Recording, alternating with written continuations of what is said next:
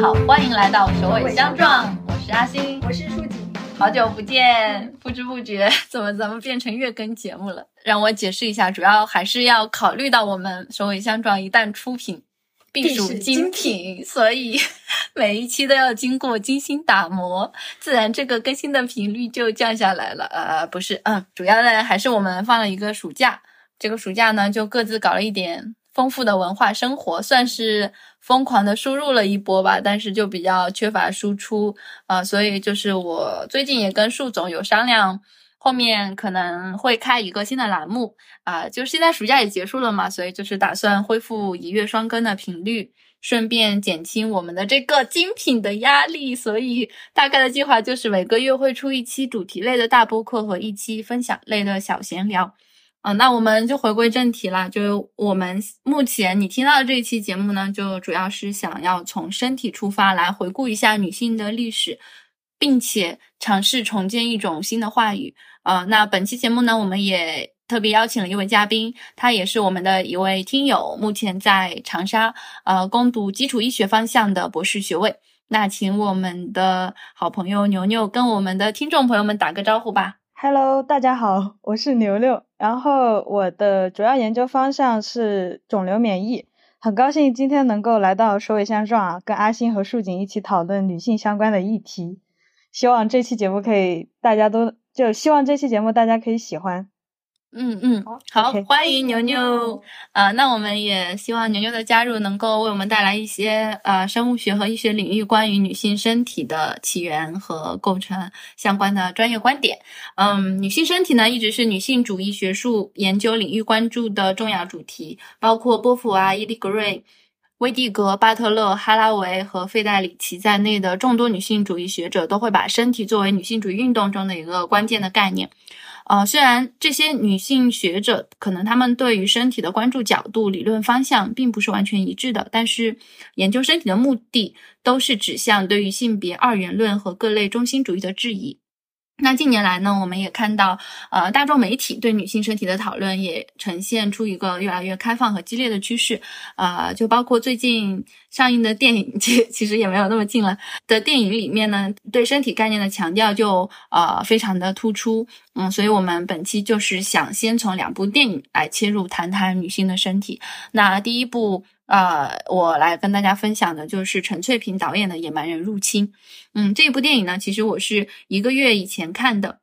整体的观影感受就是呃非常的喜欢。呃，我在当时看完电影回家的地铁上，就已经在我们三个人的这个小群里说，呃，我想把这部电影纳入我们讨论女性身体这一期的素材库。嗯，然后当时我在地铁站里呢。就反复回味着看电影时候的细节，嗯，我当时的感受是，我在从电影里面接受到的那种冲动，或者是感受到的连接，呃，都好像有一点片段碎片似的，呃，比较难以描述。嗯，就是我会发现语言在那一刻失效了，但是我心里的震动却非常的真实，所以我在地铁上就写了一个短评，呃，我特别坦诚的说，我说不好这部电影给我的呃感受具体是什么样的，嗯，有一种眼泪凝滞在途中然后迷路的感觉，呃，我想着功夫、海岸、语言和台阶的时候，甚至就是在那个地铁转线的时候，从一号线兜兜转转又坐上了一号线，嗯，然后我。的一个明显的感受就是，从这部电影里面好像伸出了很多的线头，嗯，他们好像就跟我衣服袖子上耷拉的那个线头连接上了，而这种任意接上去，竟然都可以唤醒我，呃，皮肤里面的那种悸动感，是一种特别神奇的感受，呃，所以，嗯，我觉得对我来说，这一部电影它肯定是关于感受的，并且它的的确确也唤醒了我身体的很多反应。那我在那个短评里面提到的第一个关键词就是功夫，呃，功夫呢，这个其实是出现在影片的上半段啊。我我在这里做一个就是呃剧透预警啊，还我后面的讲述可能会涉及到一些小小的剧透，就是如果说介意的朋友，嗯，就是往后跳一下，嗯，好，然后回到功夫这个关键词，嗯，就是在影片上半段。呃，这个主角李圆满他在拳馆里练武的这个段落是最打动我的部分。我觉得这一部分的表达是非常有能量的，呃，就呃让我立即感受到原来身体是可以这样被雕刻的。你要相信它的无限可能。呃，在这一部分里面有一个情节，我到现在一直都还记得，并且我觉得它是很深刻的，就是陈翠梅。导演她本身就是饰演女主角嘛，她饰演的那个李圆满就问师傅说：“我是谁？”师傅就给了他一拳，然后李圆满就流了鼻血。师傅就问是谁在痛，李圆满答我在痛。师傅再打他一拳，李圆满躲开了。师傅问谁在闪，李圆满回答我在闪。然后师傅第三次去打他，李圆满伸手挡住。师傅问是谁在挡？李元满回答：“我在挡。”其实这里就非常明显的表达了这一部电影的主题，就是关于寻找自我的，并且在陈翠梅看来呢，最直接的感知我的存在的就是我本身的身体反应。在这样的一种情境下，我的感觉是痛，我应对危险的第一反应是躲闪，是抵抗，那个就是我。这个我不是展演性的，不是描述性的，不是话语构建出来的，而是一种。特别本能的感受，所以你也立即体会到，嗯，这部电影它就是在强调，就是我们去感知身体的一个重要性。那同样也是在这个部分呢，就是我印象深刻的另一另一个情境，就是作为妈妈的这样一种感受。啊，那李圆满她本身是一个带着呃一个四五岁小男孩的已经离了婚的妈妈。我们之前。的节目里面，就是在第二十期也有谈到过，生育或者是母职，在某种程度上就意味着女性主体性的退场嘛。呃，在这部电影里面，李圆满也坦言说，怀孕的时候会觉得自己的身体并不属于自己，因为当你在大街上碰到一个陌生人，他就会走过来摸一下你的肚子，就好像那个是一处公共的场所，而并不是另一个陌生人身体的一部分。他所表达的这一个。呃，我觉得在我们的日常生活中是非常常见的。我当下就回想了一下，好像自己平时呃，如果是遇到那个挺着大肚子的妈妈，我可能好像也会有那种想摸一摸她肚子的倾向。就是怀孕这件事情，竟然会让我们的身体公共化和社会化。而当孩子出生之后呢，母亲大部分的注意力也都倾注在小孩的身上，呃，母亲的自我仍旧是不断退场的。电影中也展现了李圆满想要抛下孩子，完全投入到演员的训练中面临的各种困难。所以，呃，不管是怀着孕的母亲，还是正在养育小孩的母亲，啊，随着她身体使用权的让渡，她都不再是自己了。这个也是这个电影里面传达出的一种对于啊女性处境的表达。然后，我刚刚提到的第二个关键词是海岸。海岸这个词连接着电影的好几个场景，包括呃。里面所展现的李圆满，他被袭击之后，呃，抛入了大海，然后又在岸边获救。救他的是一个女性难民，这种女性互助是非常打动我的。当时那个难民，他的一个可能是他的哥哥，或者是他的一个男性同伴，一直在让他不要管那个女的，我们走。但是他还是选择去救助李圆满，呃，就是这里会体现一种女性互助嘛。然后关于海岸的另一个场景，在电影的结尾，呃，结尾里面。李圆满，他作为演员，呃，在拍摄这部电影里面的电影的最后一幕，就是他在水上行走和舞剑。而这个电影本身，呃，电影里面饰演导演的这个呃胡子杰，他在这部电影本身的最后一幕，也是在水上行走和舞剑。呃，就我自己的理解的话，这里就是关于一个对于身体的找回，并且，嗯，这两个场景在电影中都呈现。出远景的镜头，它好像是一种对于性别的模糊。然后导演是一个男性，李圆满她是一个女性，但是最后可能就是这个形象都会有一点模糊。我们看到的是那个身体，它在逐渐的去控制自己的身体，看到的是那个舞剑的形态，但是呃不会对这个性别有过多的纠结啊。我感觉这里就是在。非常纯粹的回归到身体的原初感受，将身体置于天地之间，去感受身体本身的能量。所以最后的这两个场景是呃非常灵的啊一种场面吧。然后导演陈翠梅她也在访谈里面谈到，这部电影就是关于一个人重新得到自己的身体，一个得体的电影。嗯，所有的思想意识也都是属于身体的，我们所有的活动都是电光呃火石之间的化学作用。嗯，去感知身体，对于认识自我是非常重要的。感知身体的方式就比如说静坐是一种方法，拍电影是一种方法，习武也是一种方法。那包括这里表达的舞剑，也包括我们后面会谈到的跳舞，其实都是感受身体的方式，也都是重新得到自己身体的方式。我刚刚提到第三关键词是语言啊，李圆满在影片里面会说很多的语言，但是当他失忆之后，他曾经尝试回想自己是谁。嗯，首先，呃，他尝试着从语言分辨出自己从属于哪个国家，但是他发现无不管是国语、粤语、英语，还是马来语、越越南语等等，他都是会讲的。然后这个时候，他就对自己的身份更加困困惑了。这里产生的一些疑问就包括：我们使用的语言规定了我们吗？呃，是我们表达的话语限制了我们吗？是语言决定了我是谁吗？这些。好像就是我们所处这个世界的规则，就是我们有很多的标签，包括我们的性别、国别、地区、职业、身份、财产这些可以用语言表征的事物，似乎构成了我。但是当呃一个失忆的人，一个丧失了一切的人，他在询问我是谁，嗯。这个时候，语言其实是失去重量的。然后，我们就在回到我刚刚说的第一和第二个关键词啊。那这里重要的就是什么呢？是就是我的身体和我的感受。我之所以活着，是因为我的身体在与自然世界和他人的互动中，会释放出巨大的可能性和创造性。继续顺着这个思路，再到达我刚刚说的第四个关键词台阶。台阶其实是关于李圆满上山的这样一种情境，他是在呃，也是影片的后半部分，要踏上重重的台阶去寻找一位僧人，他跟着这个僧人去静坐，去吃酸果子，僧人就告诉他，呃，思想是身体的牢笼。这句话其实是福柯说的，但是当我看到这部电影的时候，我是第一次听到这种说法。当下我觉得很震撼，是因为它违背了我我的一个第一反应，呃，就是我们从来听说的，甚至呃自以为正确的，应该是身体好像是一个牢笼，因为它是一个实在性存在的东西，而且我们的身体会痛会病，身体好像有很多的限制，好像会限制我们的行动能力，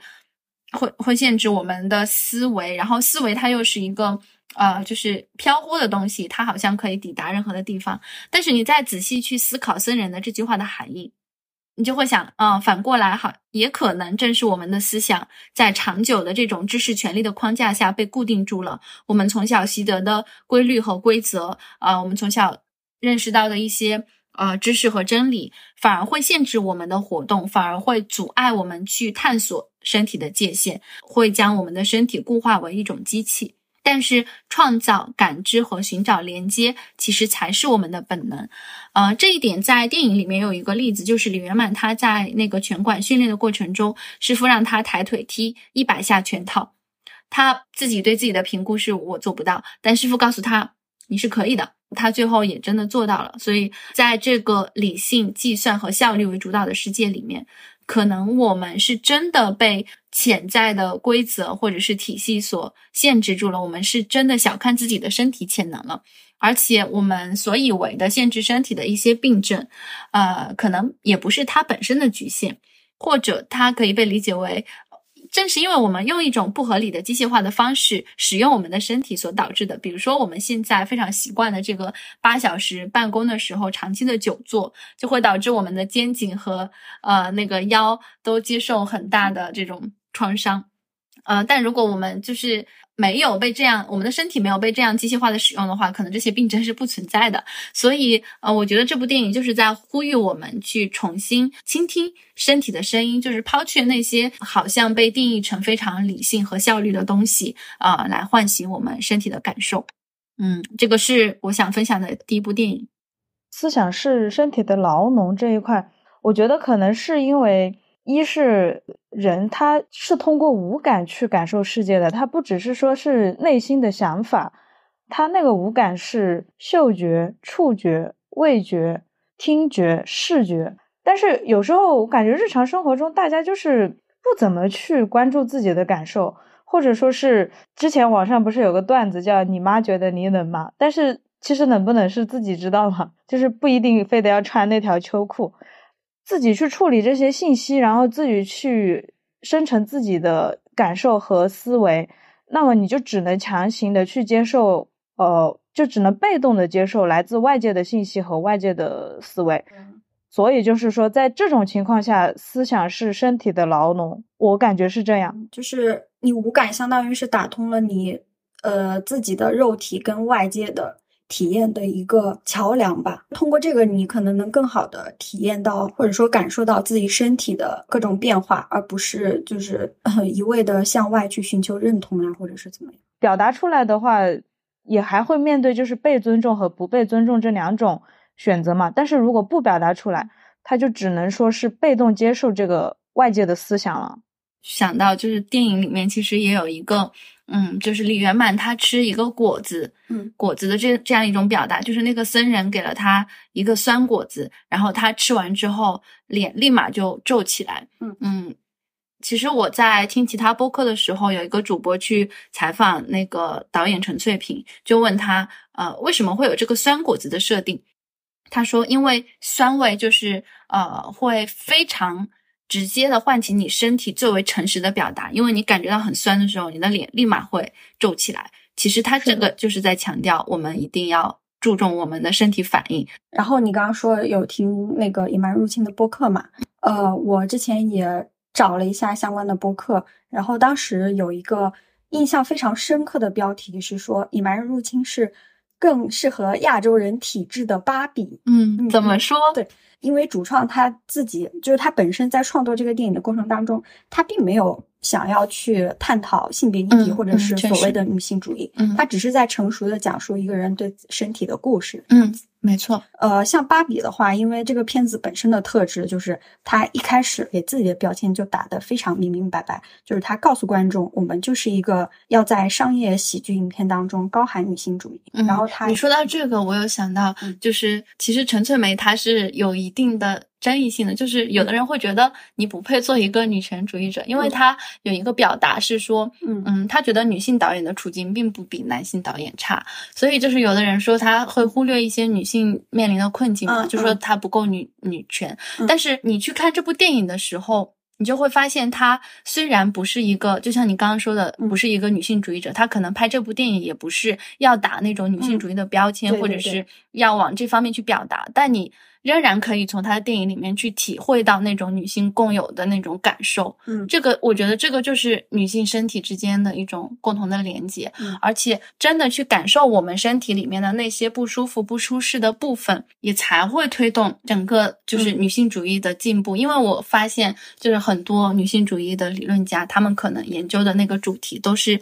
从他们首先自己感觉不对劲的地方去出发的，嗯，我想补充这一点，嗯。挺好的，那我再说回芭比吧。好，就是因为芭比，呃，我觉得对于我们播客的听众来讲，可能是对这部影片，包括对它的讨论，都再熟悉不过了。嗯，然后比如说影片当中，他们就是明白的告诉观众，我们要批判变得更为隐蔽的父权制了，我们要以一种。呃，并不严肃的，就是带点搞笑、喜剧的方式去探讨，就是假定一个社会，在这个社会里面，男性不再是第一性，会是什么样一个就是颠倒过来的样子，就很明白的告诉你们说，我们在好莱坞做了一件很酷的事情嘛，这样子。呃，就是我们不可否认的是，他他现在确实就这部影片在商业上面是获得了巨大的成功的。单纯对这部电影的好坏呢，我们在这里暂且不表。非常明显的一点就是，好多女性观众走进影院之后，都同样。的也是能够从这部影片当中塑造的芭比的身上找到一些共鸣。先从芭比这部电影的开头开始说起，整部影片的一开始，芭比的身体发生变化的契机就在于她经历了一次存在主义危机嘛，就是她第一次思考到了关于死亡这件事情。呃，然后在这之前呢，它就是美泰公司打造出来的一个玩偶。其实我们从抽象的概念上就可以把它认为是啊，消费主义构建出来的一个标准对标准的美丽的女性形象。这个时候，包括我们看到她早上起来之后各种行为的表演，呃，烤面包呀、喝水呀、洗澡呀什么的，其实你可以看得出来，她其实真的就是一个只有空壳的玩偶而已。但是在这一次存在主义危机之后，他第一次开始思考我是谁这样子的问题。这个危机发生了之后，让很多女性观众就是觉得会心一笑的，就是比如说，呃，芭比早上起来之后发现，嗯，就是自己口腔里有异味，自己的腿上长了橘皮组织，高跟鞋脱下来之后手掌呃脚掌就落地了，对，等等这种小细节，嗯，然后就会看到她的身体已经逐渐的从一个空壳一样的玩偶，慢慢的在往就是真实世界中的。对，就我们说 real world 这个里面的女性去靠拢了嘛。嗯，但是她还没有成为一个真实世界当中的女性。然后再到结尾的时候，呃，我觉得芭比她对自己的身体的态度又发生了一个比较大的变化，就是因为结尾的时候，我们看到她。应该算是穿着舒适的平底鞋，然后迈着自信的步伐进到了医院，面带微笑的，很骄傲的说出了“我来看我自己的，我要看我的妇科医生”。然后电影到这里就戛然而止了。结尾其实呃也给大家留下了很大的解读空间。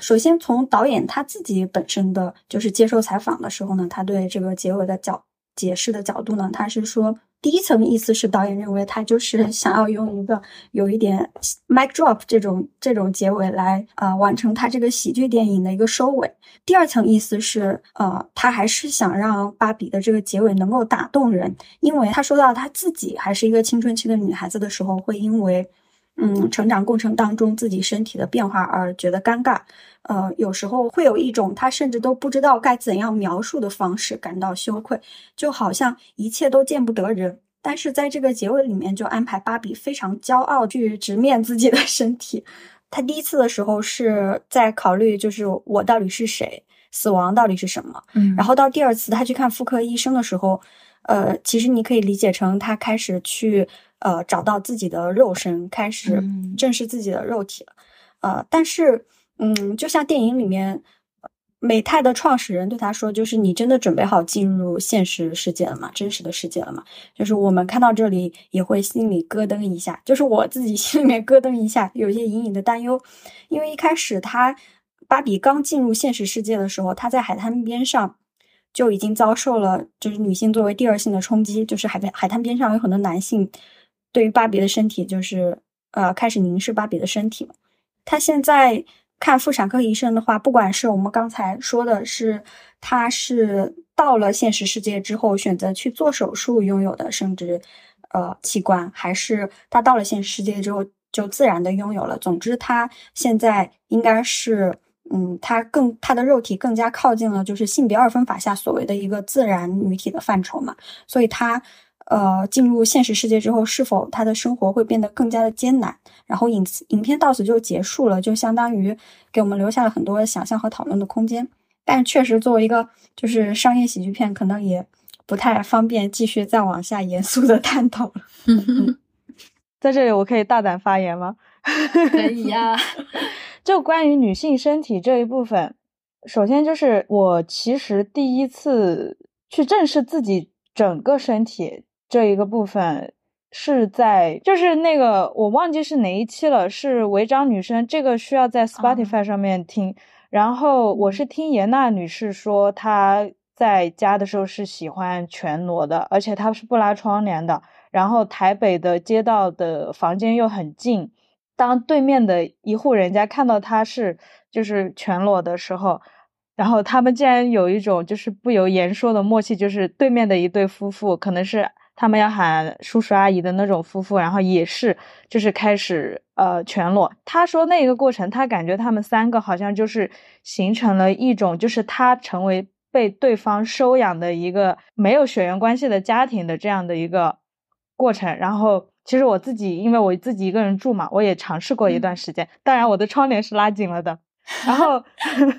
然后还有一点就是，在这个过程当中，其实我我不知道有多少人愿意去正视自己的身体。就是当你洗完澡的时候，每一部分都是，然后你可能你路过你的镜子呀，然后包括其实很多女性她都没有看过自己的下体。这些这些过程怎么说呢？什么角度看？对，就是其实你自己是可能通过一面镜子，你就可以看到。但是其实很多人他因为对自己的身体有一种羞耻感，我当时就是听到他们在播客里面这么大胆的讨论这一部分的时候，我就会觉得虽然都是说中文，但是就感觉完全是两个世界。不，并不是说强制，我是建议大家都不带偏见的看一看自己的肉体啊。你随着时间的推移，它确实就是会弹性不如现在，就是。它那种胶原蛋白流失什么的，这是没有人可以阻止的。最近看了一篇公公众号的推文嘛，他就说，嗯，中国女性就是超超重，应应该是肥胖还是超重的比例是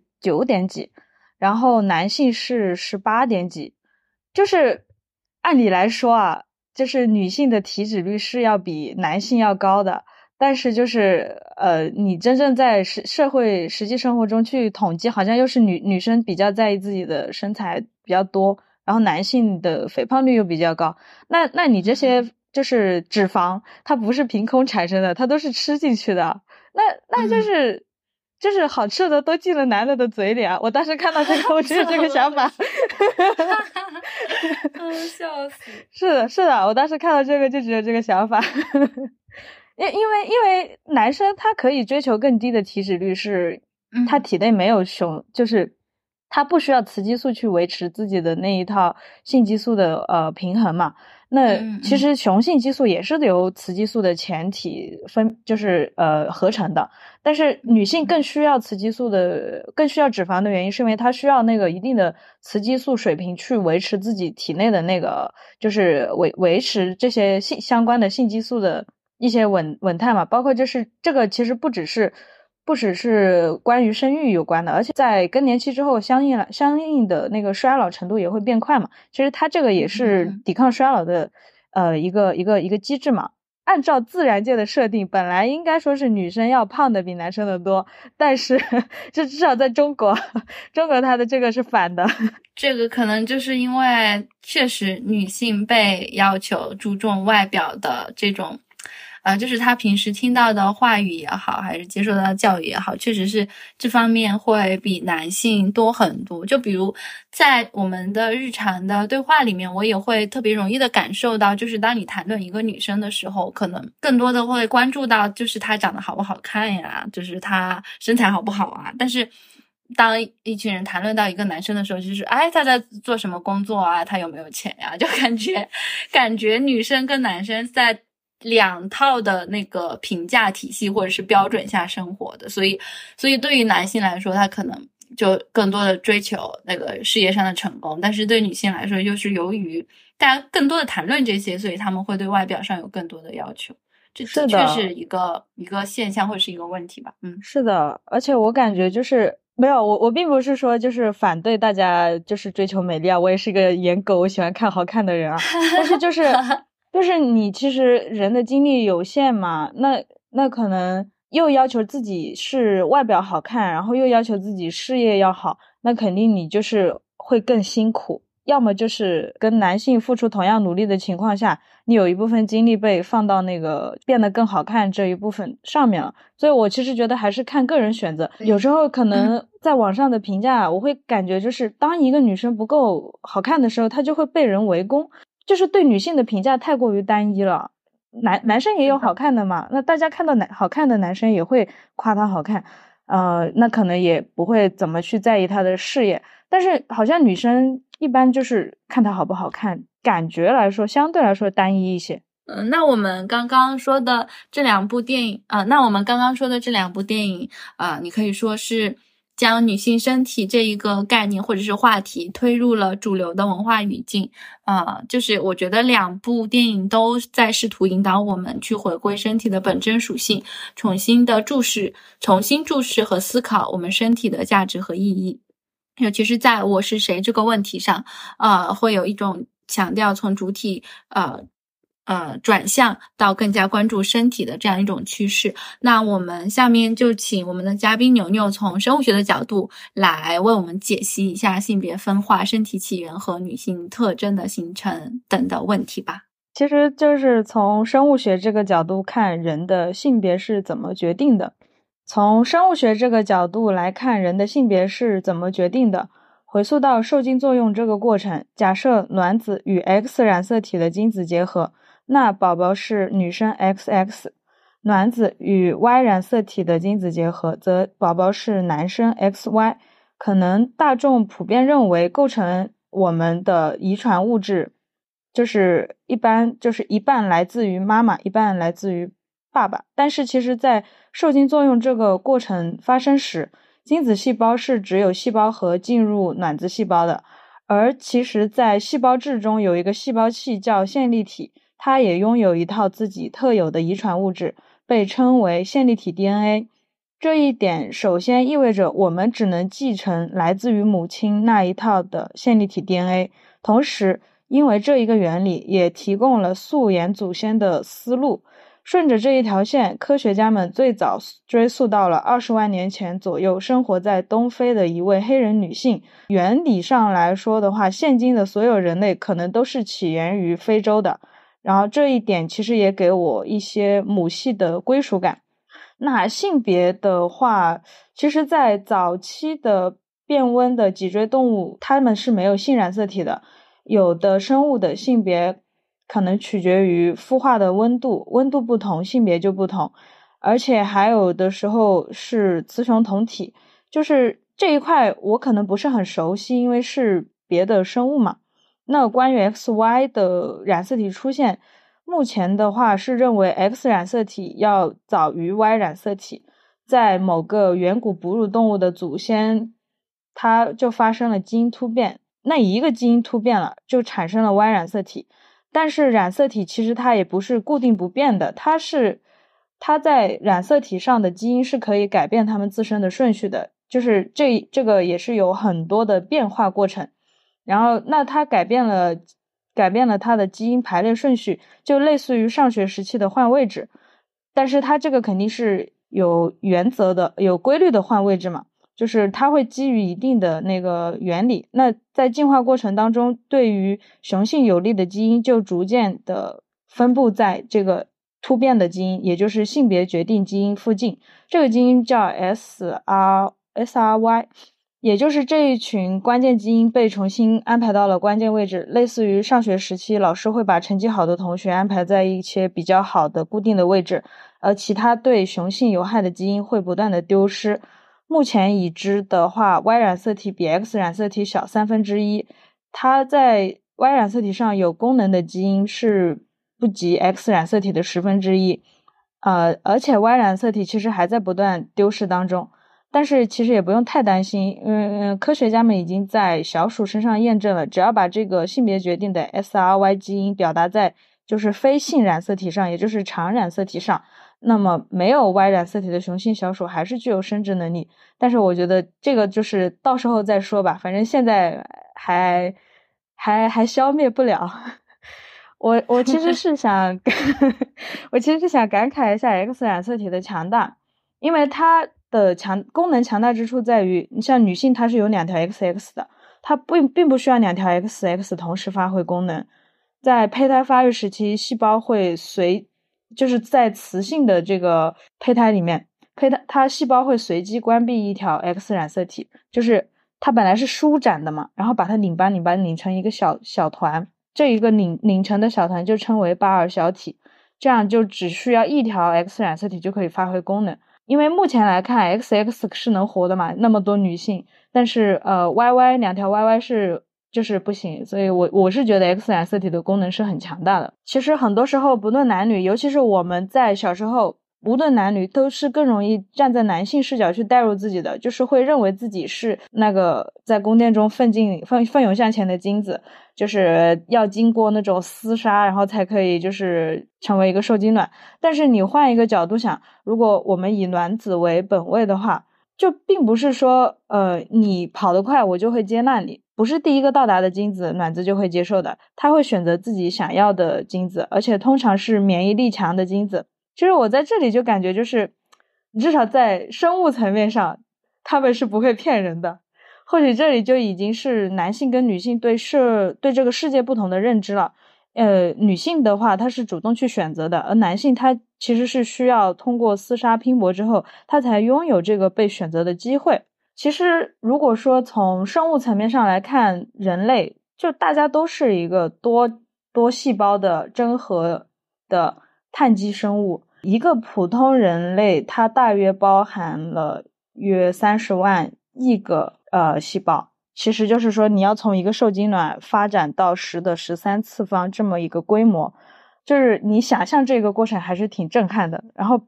这个过程肯定就是你需要不断的能量的供给，然后物质的更替，去正确的搭建成一个正常，就是普通人类嘛。从个体的角度往下看的话，就是个体到器官，就个那个几大器哦个体到系统，那几大系统什么消化系统、内分泌系统这样的，然后系统里面有器官，器官下面呢你又可以看到组织，再往下又是单个的细胞，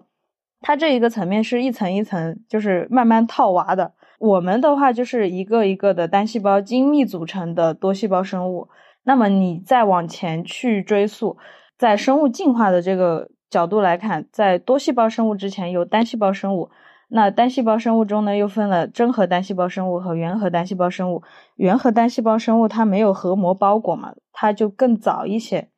呃，这个世界有可能就起源于那一个呃原核单细胞生物。就是以目前人类的科技水平，它其实是没有办法去制造出一个完整的细胞的。你没有办法从一堆呃没有生命体征的分子去创造出一个生命。就是哪怕是一个最简单的原核单细胞生物都还不行，所以我觉得其实这就是生命最奇妙的地方，就是呃，除了顺应现有的无性生殖和有性生殖的自然规律，人类其实还没有办法创造出新的生命。好，回到真核生物中，它细胞核被核膜包裹嘛，核膜之外就是细胞器和细胞质，再往外是一层那个细胞膜，它这种。一层一层的套娃结构，也就是为了保护最重要的 DNA 分子。但是，呃，而且就是 DNA 分子携携带的遗传信息会被翻译成执行生理活动的蛋白质。真的去说一个个体发育，它就是不同的细胞在特定的时期，然后表达特定的蛋白，也就是，呃，它需要在恰当的时期表达恰当的基因，然后把这些基因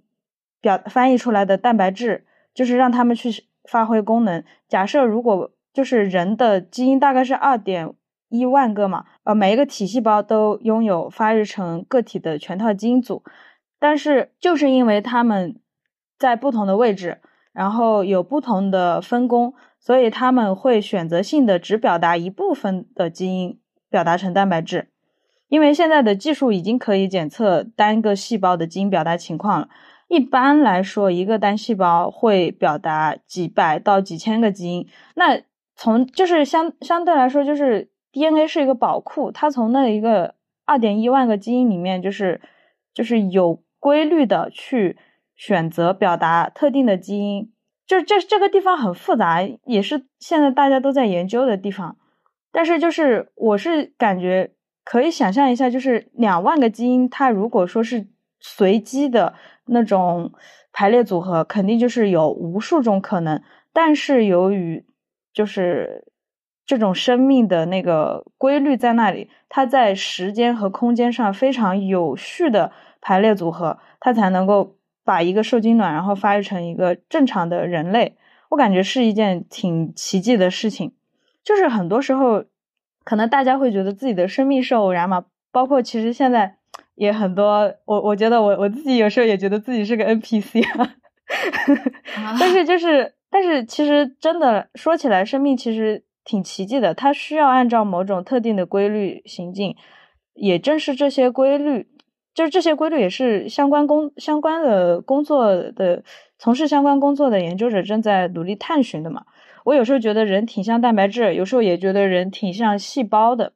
可所以有时候在研究这些。东西的规律的时候，我感觉现在这种外部的那种社会规律，可能有时候也可以套在日常的研究生活当中吧。哦，我我我接下来再介绍一下女性的身体的更包容的模式吧。因为就比起早期的单细胞的无性生殖，现在人类我们人类如果说是照现在的划分的话，是哺乳动物，然后它的生殖行为是需要两性共同参与的。包括前面我们也提到了，就是性别的那个分化。就是先是 XX，然后之后是某一个基因突变了之后，就出现了雄性。在这种漫长生命在漫长的扩张中，就进化出了生殖分工的模式，分化出这两两性，然后由雌性来承担就是孕育小孩的这一个部分。那个生理上的话，女性的身体其实是我觉得是更具有弱势地位的。首先是方便哺乳的胸部，它其实不便于女性行动。纳入式的生殖器官就是也让女性更容易患妇科疾病，周期式的生理期带来了疼痛，同时也会，我觉得这种激素波动也会影响情绪。怀孕周期的话，也是就相对于平时就更加脆弱嘛，毕竟揣着一个那么大的一坨。然后女性的身体好像就是被设计成奉献模式，或者我其实有时候也觉得女性她在她天生就是一个更包容的群体。女性她这个词也是从人类在构建了社会之后自己定义的嘛。其实我觉得如果是动物的话，它可能更多情况下是凭借本能在去进行一些行为的，但是但是就是人类的话，它可能。是整个星球中唯一拥有自由意志的族群。其实，对于绝大部分生物来说，它还是它还是就是有食物就会尽快把它吃掉，或者说找个地方把它存起来。但它并不会因为想要减肥而去不吃东西。就是它即使是把一个食物收起来，它可能也是更多考虑到过冬了，要要要存点食物在那里。因为大脑皮层的发育给人类带来了思考的能力嘛。就是当人类学会使用火焰这个工具的时候，可以把自己的食物就是炙烤之后，就大分子物质分解成小分子物质了，就更有利于人体吸收了。这这这也提高了食物的能量的利用率。那在这种情况下，大脑就得到了呃充分的发育。所以其实说 呃，烧烤就是嗯很重要，烧烤是生命之源。在特德·江的科幻小说。你一生的故事里，他有提到费马最短时间率，呃，也就是说，光线传播的路径是虚实最短的路径。呃，首先想象一下，两点之间的直线是最短的距离。按理来说，光如果想要最快时间到达某个地点，沿着直线传播是最快的。但是书中举的例子是，光线从空气到水会发生折射，这是因为光。在水中的光速比较慢，而在空气中的速度比较快，所以光为了走最短的路径，就在空气中多走了一段，而在水中少走了一段。也就是光能选择最短时间的路径，这也意味着光在出发之前就已经规划好了行进路线，而与时间的线性无关，或者说与我们人类感受到的时间线性无关。毕竟从来没有人可以倒着时间回到过去。而我们在高中学习光的折射现象时，是这样的逻辑：光从空气进入水面发生折射的原因，是因为传播的介质改变了，这是因果论。因为转化了介质，所以路径变了。因果论也可以说是近代科学的奠基逻辑，而费马最短时间率可以说是挑战了这一认知。就像是光有自己的意识，在出发之前就知道走哪条路时间是最短的。这是一种宿命论的论调。同样，在这本小说改编的电影《降临》中，也充满了浓浓的宿命感的宿命论的感觉。我具体不剧透了。这部电影也是我比较喜欢的几部科幻电影之一。而且，其实这部电影它也有提到，就是呃，语言可以影响我们的思维，也跟之前阿星在上面提到的那个有有一些呼应吧。同样，在纪录片《我的章鱼老师》里。如果看过的朋友肯定知道，最后那只章鱼因为生了小章鱼，奉献了自己的生命，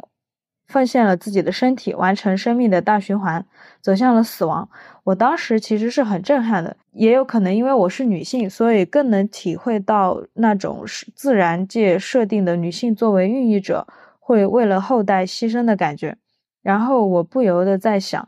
如果不是因为人类充分发挥了大脑的作用。我可能仍然是一只活在当下的猴子，接受自然界给我的分工，也就是生下小猴子，可能也是毫无知觉的过完既定的一生。这不也是一种宿命论吗？而正是因为人类的进化拥有了思考的能力，人类可以活在当下的同时，呃，思考过去或未来，这也是自由意志的一种体现。就是因为我不知道未来会发生什么，所以我有的选。我也可以选择生小孩或不生小孩，婚姻或不要婚姻。我的每个选择都会造就未来的自己，只要我能为自己负责就好。如果是我本人的话，比起无知的幸运，我更想要清醒的痛苦。我愿意相信人类是有自由意志的，所以我希望在自己的生命中可以发挥这一份来得来不易的自由。这是由无生命到有生命，从原核生物到真核生物，从单细胞生物到多细胞生物，进化了数不清的漫长岁月，才好不容易得来的独立思考的能力。嗯，你在说的时候，我也在，我在反思。呃，就是我们认为人类具有只有人类具有这个独立思考的能力的这个判断到底是怎么做出来的？因为我们好像就是作为人，我们可能有语言彼此沟通，然后我们是活在我们自己的世界里，但是我们没有尝试，或者是也无法进入其他动植物的那个世界。嗯，我们怎么知道他们是不会独立思考的呢？就是这个判断的来源是什么？呃，我提这个问题主要是会担心，嗯，就是我们会不会陷入人类中心主义的这种这种思思维里面去，所以想问一下，如果你真的要去理解动物的它的那个，嗯嗯嗯，大脑的那个发育程度嘛，就很多时候，呃，人其实他去做这些研究，也是把他们的智商类比于，哦，他这个智商类比于人类小孩的几岁的智商这样子。就是其实你去做这个研究，因为做做这种研究本身就已经是人类在做这个研究，所以是是不可避免的以人为中心的去做这样的研究，那得出的结论肯定也会是就是以人的那个呃为中心的一个结论嘛。还有就是呃我我想你们应该也看到过一个比较炸裂的数字，就是现在的呃那个叫什么来着？就是全球人口已经八十亿了。就是我有时候看到这个数字，我自己会吓一跳，而且我又是这个八十亿之一。呃，自然界它其实有很多去抑制、抑制那个呃一个生态圈相对它每个物种、每个种族平衡的一些一些手段嘛，包括就是呃可能刚过去不久的瘟疫，然后呃火灾或者说是海啸这种之类的。但是就是因为。我是感觉，因为人类他开发了大脑，然后他可以去通过发展，就点亮不同的科技点，然后去应对不同的挑战。就其实这些挑战，它从古至今一直都在的，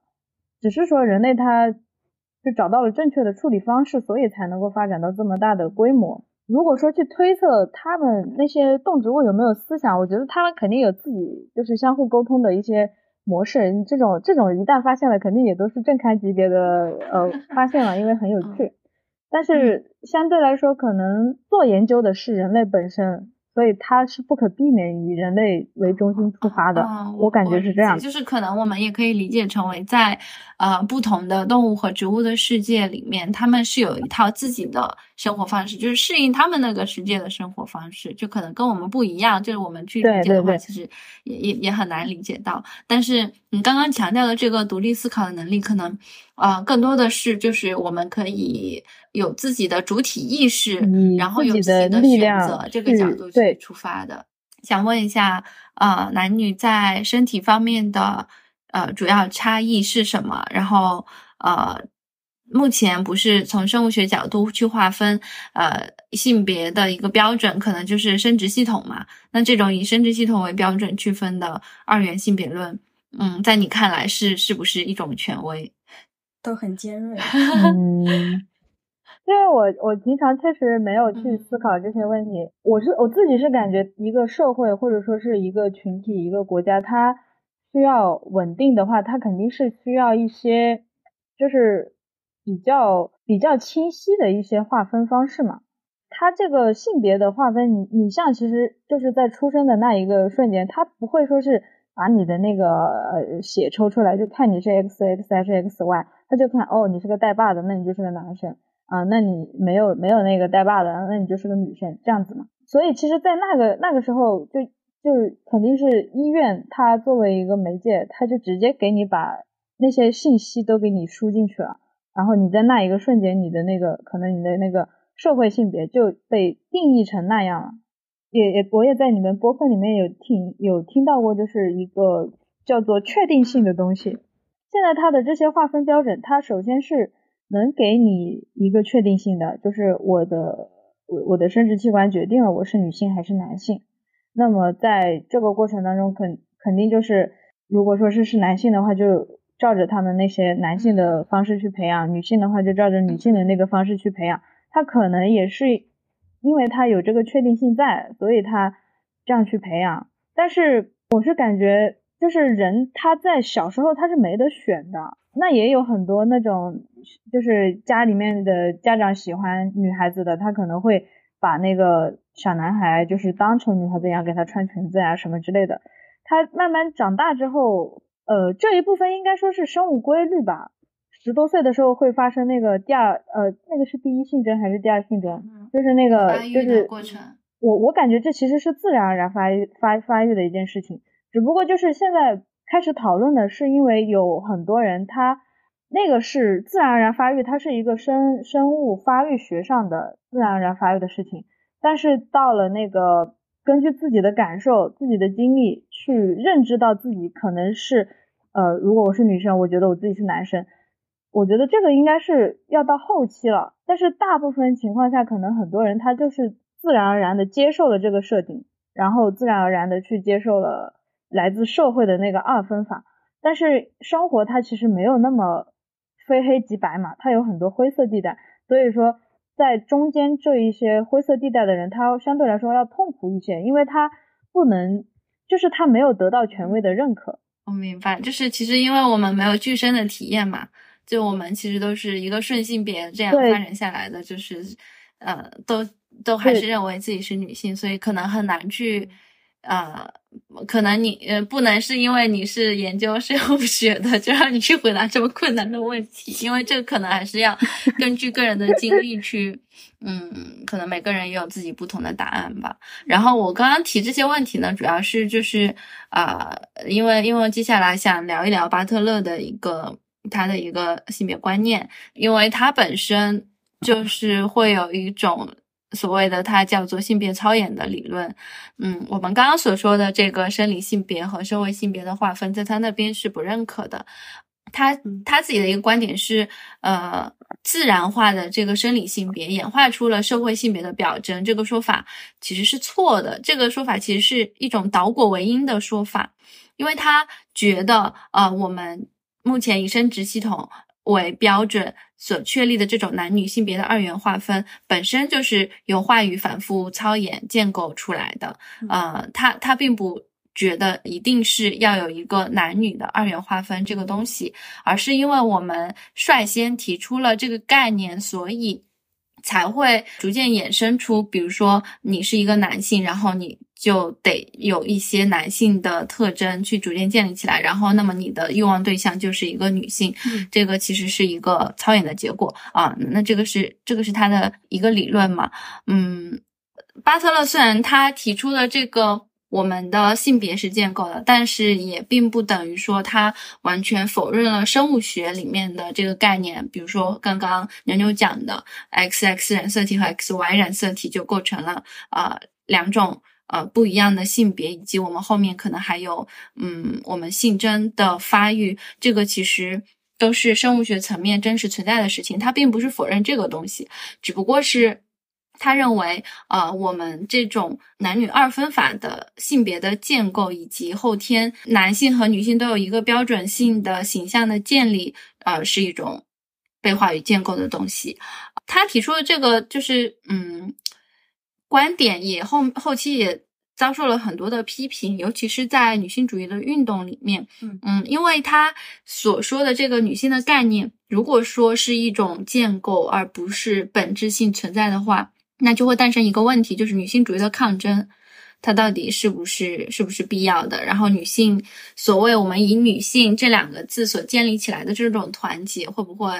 就被这个概念的拆解而打散呢。我先说我自己的观点，就是在我看来，我觉得，我觉得这个问题就是其实是关乎你怎么样去理解女性主义这个概念，以及她她在做要做什么样的抗争，以及追求什么样的目标，并且我们进行女性主义的运动是不是一定需要一个女性的政治代理人？就是这些问题你要怎么回答？但是这些问题的答案在女性主义的团体内部。本身就是比较多样的，那么它现在就是在理论学派就已经演化出了包括什么激进女权、自由主义女权、马克思主义女权和社会主义女权各种各样的类别。然后女性主义团体内部本身也因为种族还有阶级的差异，有工人阶级、有资产阶级、有白人女性、黑人黑人女性或者是亚洲女性啊，其实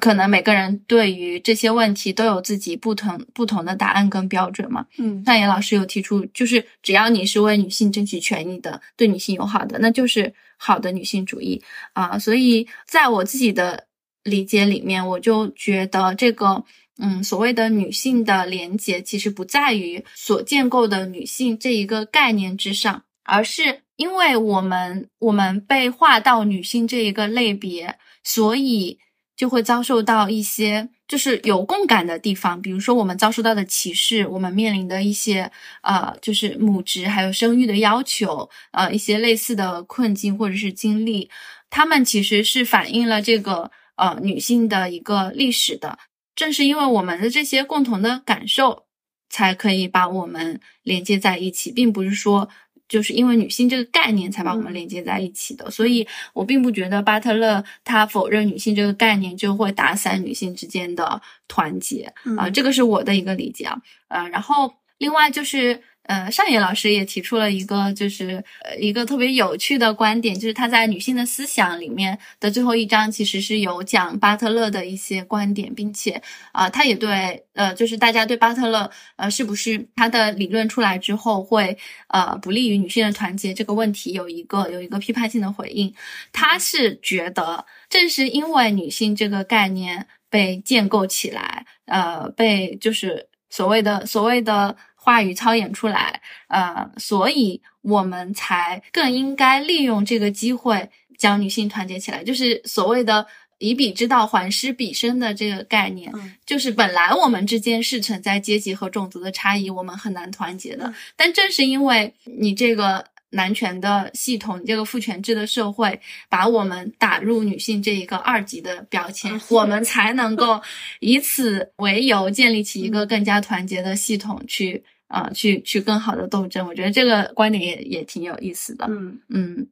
我们刚刚所讲的这些，就是关于性别的一些建构或者是划分，他的性别参演理论，主要是在他的一本学术性著作《性别麻烦》里面的一些观点嘛。然后他在这一本书之外呢，他有写过一本叫做《身体之重》。然后我们也可以，因为我们这一期从身体出发，也可以谈一下他的一些身体方面的一些观点。呃，那在这本书里面呢。他也在强调，就是自己并不是否认身体的物质性，并且他强调了身体对于生理性别而言是一个很重要的因素啊。他这本书的名字就是《Bodies That Matter》，就是身体身体的重要性。但是他觉得，他认为我们的身体的这种物质性是具有可理解性的。这种可理解性其实就是用另一种话来说，就是一种话语的。构建，我我可能后面引用它的原文再来说一下，说一下这几个概念吧。就是针对于身体本身的物质性，巴特勒是这么说的：，呃，我们所谓不能否认这些物质性，并不是说我们必须维护这些概念的正当性。每一个概念都有其历史性，它们都是有一些界限所圈定的。正是这些界限区分了它们，并且通过它们所排斥出去的话语和权利纠结在一起。制造了由这些概念划分的等级和这些概念之间的交叉，同时也有可能去对抗那些界限。啊，以上都说明这些概念既是持久的、稳固的，也是不稳定的、受到争议的。不知道我读这一段大家有没有听明白？我我自己尝试去解读一下，就是他这里所说。的身体的物质，它这里其实是在说身体它本身是存在的，它并不否认身体的存在性，但是身体这个概念是要在历史的语境下去理解的，在不同的话语和权力体系下，它其实具有不同的可理解性。但正是由于这些就是身体的相关的概念，它是。被建构出来的，所以我们也可以创造自己的一套话语，去打破它的这种建构性，去建构一种新的体系。所以概念既是持久稳固的，又是不稳定、受到争议的嘛，就是也可以是从内部打破了。我是这么理解的。我想表达的一点是，嗯，就是巴特勒他所说的所谓的被刑诉的这个过程，其实是呃有解的。它的解在哪里？就是正是因为我们意识到我们。的一些概念，或者是我们的所谓的这个女性，或者是我们身体的表征，它是被建构起来的，它是被一种啊知识权力体系所包裹着，成才才得以成立的，才给我们一个去破坏它的入口，因为它就是不是一个本质的自然化的本身如此的东西，所以我们才得以可以啊建立我们。属于自己的一套话语，去重塑这样一些概念，然后去拥有一些新的身体实践吧。就是所以，所以我们这一期的标题也是也是所谓的打碎再重组。所以就是想要我们先去组织到底我们现在的这样一种可能比较固化的思想，或者是对于女性的要求，它到底是怎么形成的？它的在历史上是怎么发展的？然后我们。理清楚这个问题，就像牛牛说的，再从我们个人出发去重新建立我们自己的话语。那我们就进入第二个部分吧，就是从历史发展和个人成长这两个角度啊来审视一下女性她在宏微观的层面被形塑的过程。那我们先请牛牛来，就是讲一讲你刚刚说的那个中国历史发展过程中女性地位的一个变迁过程。看了一下那个，就是从上古时期到新中国成立这段时期，女性地位的大致的走向，就是因为它有四千多年的历史，肯定不可能只是短短的一段话就能够完全概括的，它有很多那种小的分支，它这个女性女性地位也不会是一下子就就是咔咔咔走低嘛，它肯定是有一个摆动的过程的。不过我就是大概看了一下。就是大概列举了一下，就选了几个比较我自己个人觉得比较重要的几个一个朝代吧，然后我就选选了出来。首先呢，就是在上古时代，因为那个时候生产力比较低下，大家其实对生育这一件事情，还有包括就是说从土地里面种出粮食这一件事情，因为他不知道背后的原理，他是对这件事情是崇拜的，所以其实在当时的话，呃，女性地位是很高的。至少就是在那个时代，女性在生育的选择上是有主体性的，也就是说，她可以选择与谁生育，而且女性还有一个权利，就是去指认孩子的父亲是谁。可能以现在的观点来看，那个时候就是类似于母系社会的一个这样的呃时代嘛。在后面随着时间的不断推移，到了商朝的时候，女性地位它是开始下降的，而到了周朝。就是周王周武王伐纣的时候，他有一个宣言，就叫做聘鸡司司晨。这一个说法其实就是说，呃，母鸡帮着公鸡去报晨。它其实就是在讽刺，在商朝时期，女性她可以从政呀，也包括就是去从军啊，去去打仗这种之类的。但但是那个时候也基本上是要贵族才能够行使这样的权利了。只不过就是在周朝的时候，他已经就是提出了这样的说法。而这种说法，我感觉应该是最早的女性亡国论了。但是其实，我觉得好多战争都是男性之间他们自动发起的，很多时候女性就是一个背锅侠。而且他借由这个借口，周朝的话，他是开始建立了宗法制和礼乐制度，这个是开始约束女性了。首先，这里对女性的要求是三从，三从的具体是哦，未嫁从父，既嫁从夫，夫死从子。而且他们也提出了男女有别，也就是经期禁忌、孕期禁忌和产期禁忌。就是在以前的话，可能人对生殖这件事情是崇拜的，呃，在这个时候，就是跟呃生育有关的这一些这一些事情，竟然进成，竟然就是成了禁忌了。然后就是在思想观念上矮化女性，就认为女人是不洁的，是不祥的。她这种女性的身体开始被约束在婚姻和家庭之中。而到了春秋战国时期，也提出了新的四德的要求，对妇德、妇言、妇容、妇功这四个方面去进行了进一步具体的要求，也对女性开始有了贞洁的新要求。它这里其实我感觉是有一些呃亲子不确定性的那个亲子不确定性的这这样的一个一个一个一个就是忧虑在那里嘛。女生女性肯定知道自己生下的小孩。就是是自己的孩子，但是男性他不一定嘛，所以他其实可能也是为了求寻求这种确定性，他开始对女性有了贞洁的要求。在汉朝的时候，汉朝后期是推崇儒家思想的，这其实儒家思想它讲究的是顺顺从，君君臣臣，父父子子。而在家庭内部，女性的三从四德也被加强了。在那个时候，土地兼并也开始愈演愈烈，也就是说，土地在那个时候成为一个非常重要的财产，女织也成为了男耕的附属物。但事实上，作为呃，因为男生女生一般生下来的比例差不多是一比一嘛。那作为劳动人口半数的女性，她也绝对不可能就是完全脱离农业生产劳动的。我我自己家的话，我感觉他们爷爷奶奶那一辈，他们下田肯定也都是一起下田的，并不是说就是只有男生在田里面劳作，女生就不去了。所以其实也就是说，这一个部分女性的她的劳动成果是没有被认可的，而且就是全部都归功于男性了。呃，汉朝它也开始有了记录女性生活的呃一一本书叫《列女传》，它的史家之笔多为男性，也就注定了女性她只能够通过婚姻关系被记录下来。古往今来有很多人，但是有很多女性她是没有办法去诉说，也没有办法被记录嘛。在魏晋南北朝时期，留给女性的位置就更少了，所以他们在内宅就是嫉妒之之风就盛行，就这种。我感觉有一点就是雌竞的盛行的这种感觉了。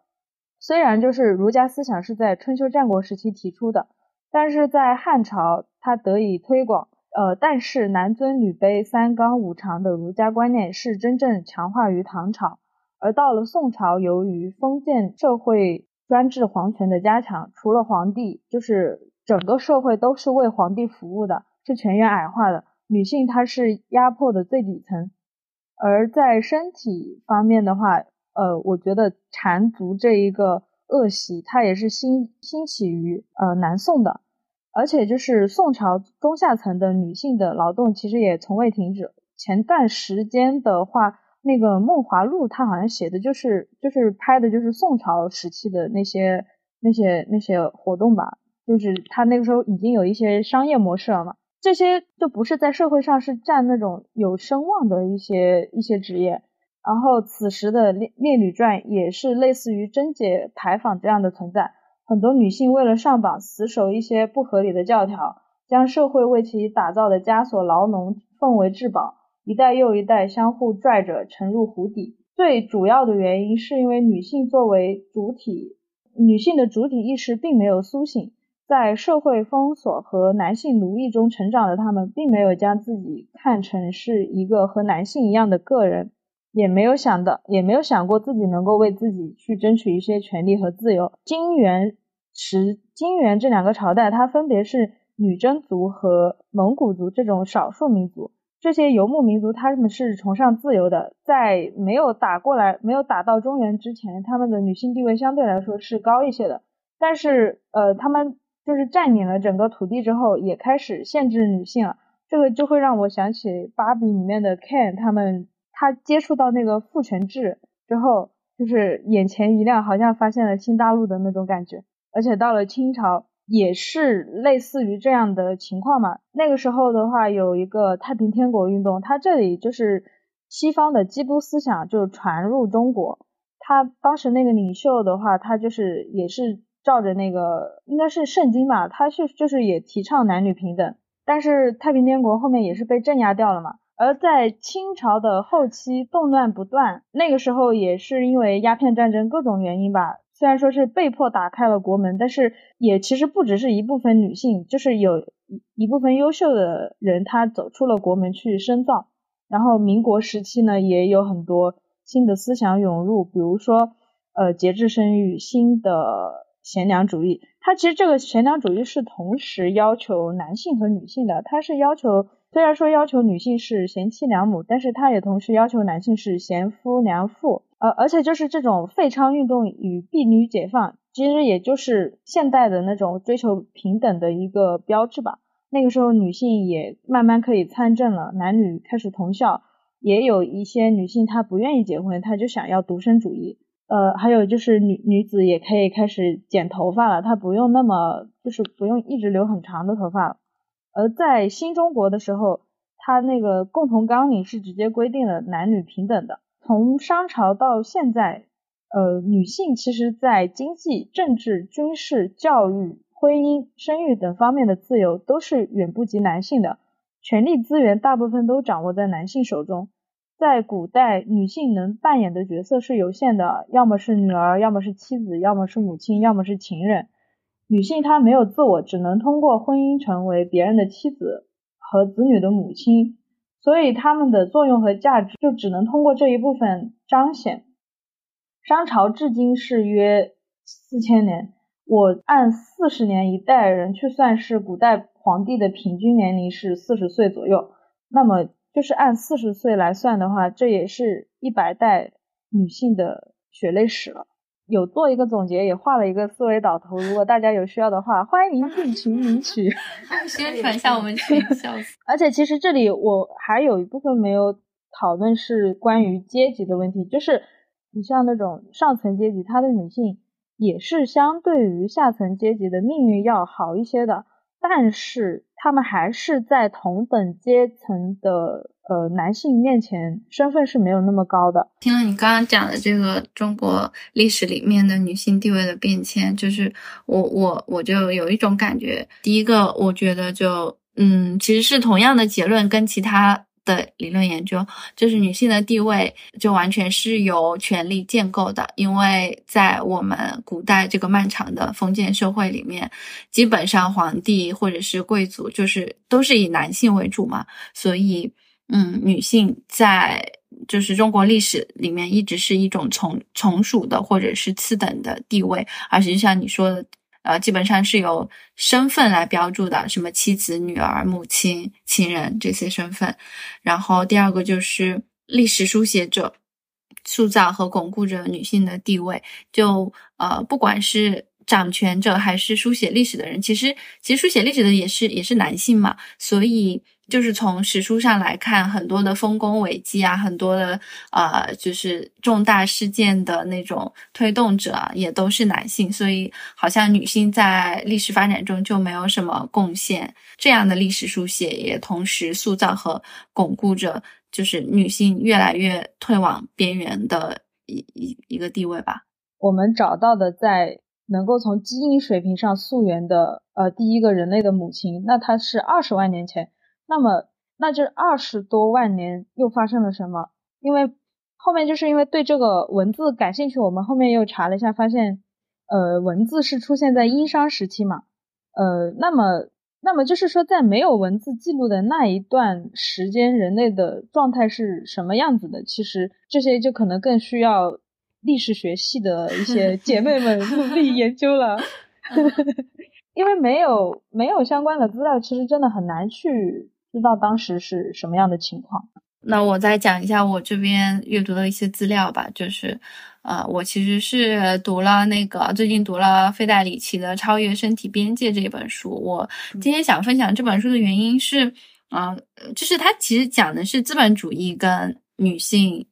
身体或者是女性呃地位的一些关系，但是我感觉应用到我们目前的一个情境里，它是具有一定的适用性的，所以我在这边也想也想分享一下。那费代里奇在这本书里面是从女性主义的视角，呃，重新梳理了资本主义对于女性身体的异化和利用，呃，或者是说，呃，他也从劳动和生产的层面分析了女性身体所受到的压迫以及我们。之后应该要做什么样的斗争？这本书我觉得，呃，给我一个比较大的就是新的角度，是它补充了马克思理论里面所缺失的资本主义对于女性工人阶级剥削和压迫的分析。就是他认为呢，资本主义的生产和再生产的过程对于女性身体的剥夺，不只是体现在让我们的身体异化、标准化和机械化，剥夺我们的创造力，还体现在另外两个方面，就是不同于。嗯，就是普遍的那个工人阶级的另外两个方面，一个是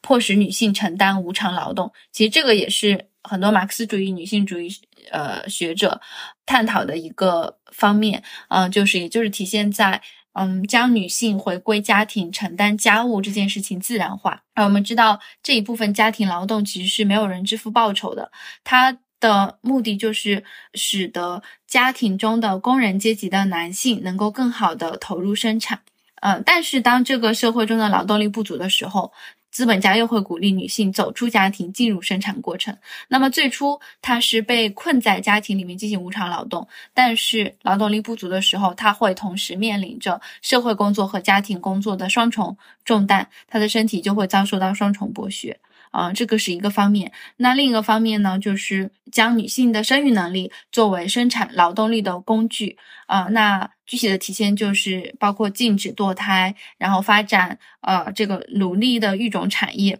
以及将生育调节作为一种政策手段。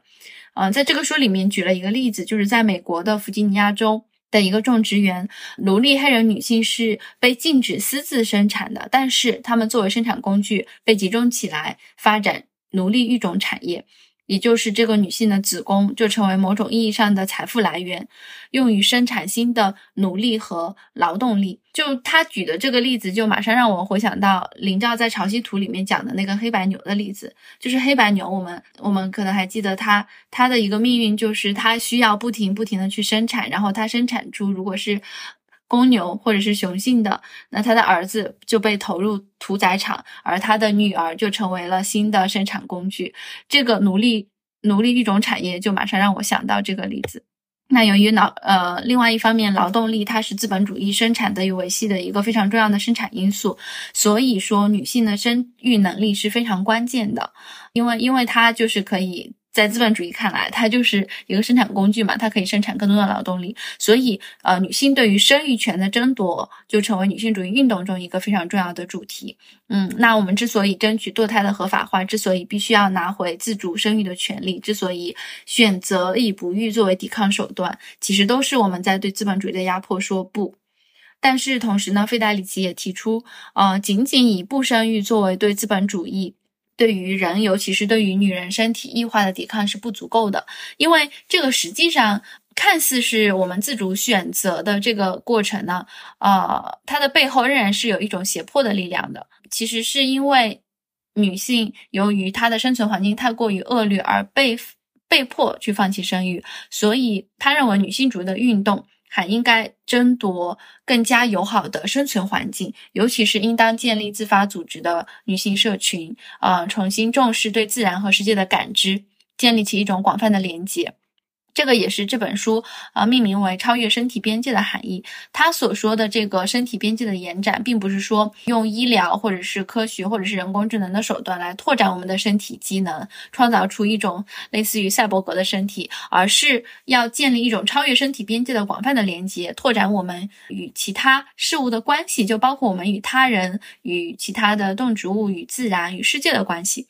那这个在这个书里面有写一句话说：“自然是我们的无机的身体，是我们自身的延伸，因此地球的死亡便是我们的死亡。”所以就是他所谓的这个延伸，其实是要关注我们周围的环境和我们就是所处的这个世界的。所以，呃，费代里奇他所提出的这个。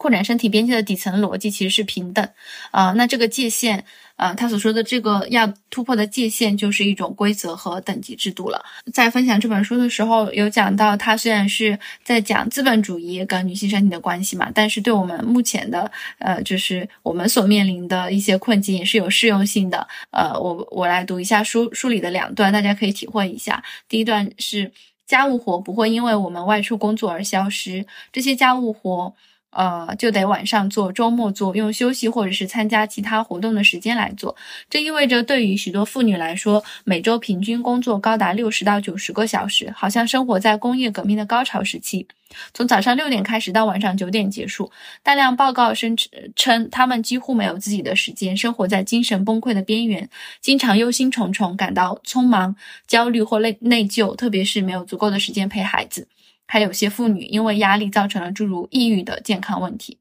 然后第二段是，对于大多数的妇女来说，外出工作意味着被禁锢在折磨身心的岗位上，那种整天站着的岗位，在商店、机场和超市独自等待着客人卖一些自己的工资买不了的商品，或者在盒子一样没有窗户的办公室里和电脑屏幕绑在一块儿。这意味着额外支出孩子的日托费、交通费，意味着不得不以快餐度日。我读这两段的意思就是说，我们有没有从这两段里面看出自己的一些倒影。对，就是虽然他在讲资本主义，但其实跟我们的日常生活是有强相关性的。那第一段其实他就是在讲一种母职的要求嘛，就是女性。她既要兼顾外面的工作，然后又要兼顾家庭的一些家务劳动，就无偿的劳动。那第二段就是，其实女性在这个社会上存在一种职业歧视，她呃，就是所能做的工作可能就是一些辅助性的啊，比如说就是什么前台呀，然后一些就是办公室里的那个文员工作啊什么的。然后这些工作其实是对于身体有着非常重的折磨，就是完全将我们当做机器一样来对待。当然，这本书里面我想提的一点就是，它其实也有对啊一些学术研究的批判嘛。其实就包括对我们在刚刚讲的那个巴特勒的性别操演理论的批判。但是，呃，我不是很认同费代里奇的部分表述，因为他把巴特勒所说的那种性别操演解读为一种主动的表演。他认为操演理论忽略了。呃，女性身份、身体和特质的长期建构性和资本主义压迫下女性潜在的反抗性，嗯，但是我觉得他这里的批判好像是一种对巴特勒的误读吧。我个人认为巴特勒的理论，它是建立在对历史研究的基础之上的。呃，就像刚刚说的，它是沿袭了沿袭了福柯的那个知识权利结构对人主体的建构，并将其运用在运用在呃女性性别的建构之中。嗯。但是他所说的操演并不是呃主动性、自发性的。嗯，如果说如果非要说就是这种操演呃是有主动性，那也是因为在长期的规训和权力结构下，女性自己的身体特质也好、性格特质也好，逐渐的被重复性的固化在一代一代的女性的成长教育过程之中。所以就是呃，我这里想说，不同意他对呃巴巴特勒的批判哈，但是我认为，呃，费代里奇在这里补充了建构女性身体的另外一个维度，就是性别不是简单的通过强加规范，而是还有就是通过对于工作的组织安排，还有劳动分工、差异化的劳动力市场的建立，以及对于家庭性和家务劳动的组织安排来维持的。就是这一点，我觉得也觉得呃也挺有启发性的。就是他从一个阶级和劳动的维度去呃补充了这个性别建构理论。我认为在这本书里面呢，其实我我我嗯，这里可能刚讲到的就只是第一部分的一些观点嘛。但其实这本书里还提到了作者对于代孕、性工作还有现代科学发展的批判等等的一些观点。我们这里就不再展开了，就是大家可以读一下这本书，我觉得都是一些。嗯，就是对我们现在的生活还挺有启发性的一些一些很有意思的事。嗯，在这本书它的最后一章叫做“赞美舞动的身体”，然后这一部分呢，我就是在想引入另外一部电影来阐释，嗯，他所说的这种赞美，在。读这本书之前呢，我其实有看一部电影，叫做《下一个素汐》。嗯，可能大家也都听说过。就是在读这个最后一章的时候，我就突然发现了这样一本学术性的作品和素汐这一部反映现实的文艺作品之间有着内嵌的关联性的。当我认识到这个关联性的时候，也特别的激发了我内心的一种感动的情愫。啊，这里再做一个剧透提示。以以下有大大的剧透，大家介意的话 就先跳过。嗯，那下一个素汐讲的什么故事呢？我大概说一下，它其实是讲述一位韩国的高中生女孩素汐，她在毕业之后呢，就被她的呃学校送到了一家电话卡销售中心去实习。他的导师或者是他的班主任对他说的是：“这可是我们国家的大企业，这是一个很好的机实习机会，你一定要好好珍惜。”但实际上，苏西做的就是电话接线员的工作。这个工作它是有一套非常严密的工作流程和监督体系的，这一部分就刚好对应了费代里奇在《超越身体边界》里面写到的，呃，就是我们的工作规则对我们身体的异化或者是机械化的塑造。他这个销售中心所有的实习生都好像被设定好的机器一样，在重复同一套话语，而那个被设定好的目标就是你必须要拒绝客户退订公司的通讯服务。每个人都被纳入到同一套的管理体系，接受系统的考核和排名。拖后腿的人就会被批评，排名靠前的人会有奖金，但是呢，这个奖金又会因为各种理由不被兑现。于是，系统中的每一个人都活在一种非常焦急、忙碌和痛苦的状态当中。就是其实看这部电影的时候，我也深有同感，因为我感觉我的工作也是差不多的样子。然后我觉得这部电影就是对《超越身体边界》里面资本主义的生产逻辑对身体的第一重利用，就是把身体异化和机械化的一个非常好的例证。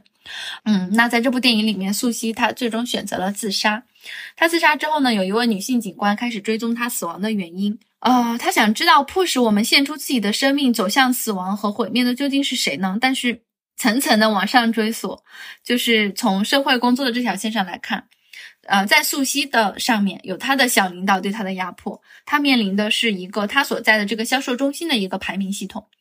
但是。他的小领导之上又有公司的领导的压迫，有针对整个公司不同中心的一个排名系统，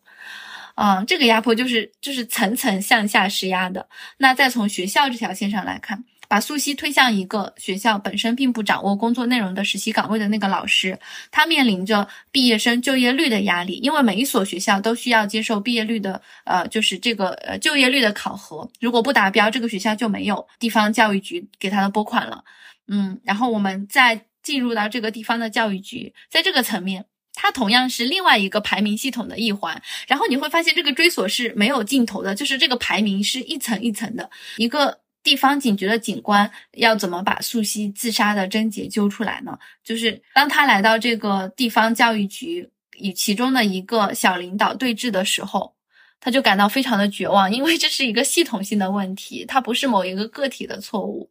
在他非常绝望和愤怒的时候，他就向那个对面的那个人挥拳了。呃，就是因为个人在这个已经如此结构缜密、层层嵌套的系统面前太微小了，完全看不到出路。嗯，那有一些人在这个系统里是选择了顺从结构的规则，接受自己机械化的身体和思想，将自己。扮演成一颗螺丝钉，然后另外一些人因为感受到这种压迫性、无意义感而感受到绝望，就成为了素汐，就是这个电影的名字。下一个素汐，啊，我看这部电电影的时候就觉得就觉得非常绝望，因为我自己也是这个体系里面的一环嘛，而且我去年因为那个疫情的事情又经历了非常。机器人的一些经历，然后我们之前其实也有分享过，就是我觉得那半年多的经历给我的身体带来了很严重的剥削和伤害，包括在一定的程度上改变了我的生活习惯。因为那一段时间，就是我本来有一个非常规律的运动的习惯，嗯，然后因为那个工作挤占了我很多的生活时间，所以就是后面就没有再运动了，然后也极大的伤害了我的眼睛，我就是得了干眼症。而我用来抵抗这件事情带给我身体和精神伤害的方式是什么呢？其实就是做播客，因为你的身体被机械化之后，你的这种痛苦其实只能通过创造性，就是我觉得创造性其实是。快乐的来源之一，你只能通过这个创造性去消弭嘛。所以我用做播客这件事情给自己的生活保留了一些创造性。在这个影片的结尾，则是那个女警察她在观看素汐跳舞的视频，那种那种活力和快乐已经消失了，因为因为她已经死去了嘛。呃，这个影片留下的是一个开放式的结局。呃，我们刚刚说这个女警官她一直也在追踪素汐死的一个原因，然后导致她自己也陷入了绝望的过程中。那么她。很有可能就是下一个素汐，他经历了素汐经受过的伤痛，甚至比他更绝望的看到了系统的压迫之后，他会不会选择选择死亡呢？这个是可能是其中的一个结局的走向，但也有可能，他看到素汐舞蹈的那个视频的时候，他又看到了那种身体的韵律，然后呃那种活力在于对于人活着这个过程里面的重要性。可能他也会将素汐没有坚持的部分继续延续下去，继续生活，因为他平时也会去跳舞。在我读完《超越身体边界》之后，我就又一次的感受到了这个电影里面所表达的那个舞蹈的意义，以及失去了舞蹈对于素汐啊，包括他的他的朋一些朋友，就是他在工厂做工的一个男性朋友，他其实也是非常喜欢舞蹈，但是同样的被这个系统所压迫，以及对。嗯，那个女警官来说，呃，跳舞都是多重要的事情呀，就是他们活着的证据。呃，这个因为这个跳舞，它其实可能就是身体的本能会带给我们一些正向的反馈。呃，那个就是他们活着的证据，而且我们可以体会到身体的本能来带给我们的一个正向反馈。嗯，我就读那个这一本书，就是费代里奇这本书里面的一段话吧。就是我我很被这段话打动啊。嗯，他说舞蹈是重新占有的核心，本质上舞蹈活动是对身体所能行之事的探索和发明。身体的能力，身体的语言，身体表达了我们为存在而进行的奋斗。我逐渐相信舞蹈中有一种哲学，因为舞蹈模仿了我们与世界发生关系，与其他身体发生联系，改变我们自己和周围空间的过程。从舞蹈中，我们了解到物质不是愚蠢的、盲目的或机械的，而有其自身的节奏和语言。它自我激活、自我组织。我们的身体中有我们需要领会、重新发现、重新发明的理性。我们需要倾听身体的语言，踏上通往我们自己的健康与治愈之路。正如我们需要倾听自然界的语言与节奏，踏上通往地球的健康与治愈之路。作用与被作用，移动与被移动。鉴于身体是由这般不可摧毁、只会随着死亡而竭尽的能力构成的，它之中便存在着一种内在的政治，改造自身和他人的能力，改变世界的能力。然后，然后那呃，还有一个细节，其实就是关于身体感受的。嗯，我也想在这里说一下，就是在素汐选择自杀之前呢，她的朋友们都是因为呃，他们都有工厂的工作嘛，要回到工厂或者是公司去干活，或者是上工，就没有办法陪素汐度过这个下午。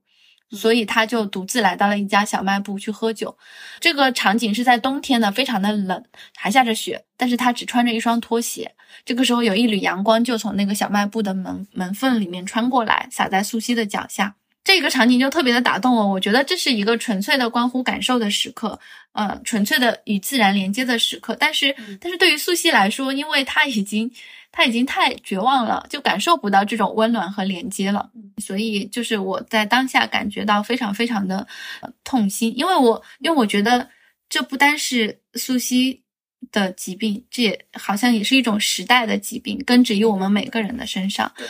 嗯，然后我同时也也感觉到，就是每当我在电影里面看到那种展示自然之美的镜头的时候，比如说比如说我们刚刚呃树景有分析到那个芭比。呃，这部电影，嗯，当芭比决定成为一名人类女性之后，其实第一个镜头是一个树叶晃动着的镜头，然后还有另外一个，呃，我很喜欢的《阳光普照》这部电影里面，那个弟弟，呃，骑自行车载着妈妈穿过林荫大道的时候，妈妈抬头看树木的镜头，就是这些自然之景都特别特别的打动我，让我觉得就是我们活在活。所生活的这个世界是非常美好的，是有一些很珍贵的时刻的。嗯，就是我觉得这个就是费代里奇他所说的，我们应该与自然发生连接，然后这个是可以触动我们身体反应的。就不知道大家有没有试过，在很难过的时候去观察一棵树，去仔细的看它叶子的纹路、它枝干的形态、它和阳光的互动。反正我我我是在难过的时候会去做这些事情，然后我就会被治愈。我觉得自然之物就是拥有这样的能力，它可以消化我们被机器化之后的那种失落的心情，让人舒服起来的。我某一个周末看完下一个素汐，然后下一周。的时候刚好看到微信读书上架了这本书嘛，嗯，我我我们不是决定要做身体这一个主题的播客，所以我就看到超越身体边界好像哎好像还嗯说不定还挺合适聊的，然后它又是一个女性主义学者的书，所以我就打开去看，但是就是很巧，然后我发现看到最后一章他说赞美舞动的身体，我就立马回想到素汐里面就是导演设定他爱舞蹈这件事情，就是刚好跟这本书有一个呼应，就是他就是对那种。机械化我们身体的力量的一种反抗，嗯，我只能说韩国导演挺会拍的，因为对，因为韩国就是一个阶级分化非常严重，而且大家生活生存压力都很大。对的，就包括我看一些韩国文学作品，人均会唱跳，原来都是排解压 力，笑死！原来还有这一层。你刚刚其实也念了，就比如说，呃，身体。就是舞蹈模仿了我们与世界发生关系，与其他身体发生关系。这个地方，我当时就想到了，也是去年风控的时候，嗯，呃，朋友给我推荐了一个视频，就是当时是，嗯，一席的讲座上，就是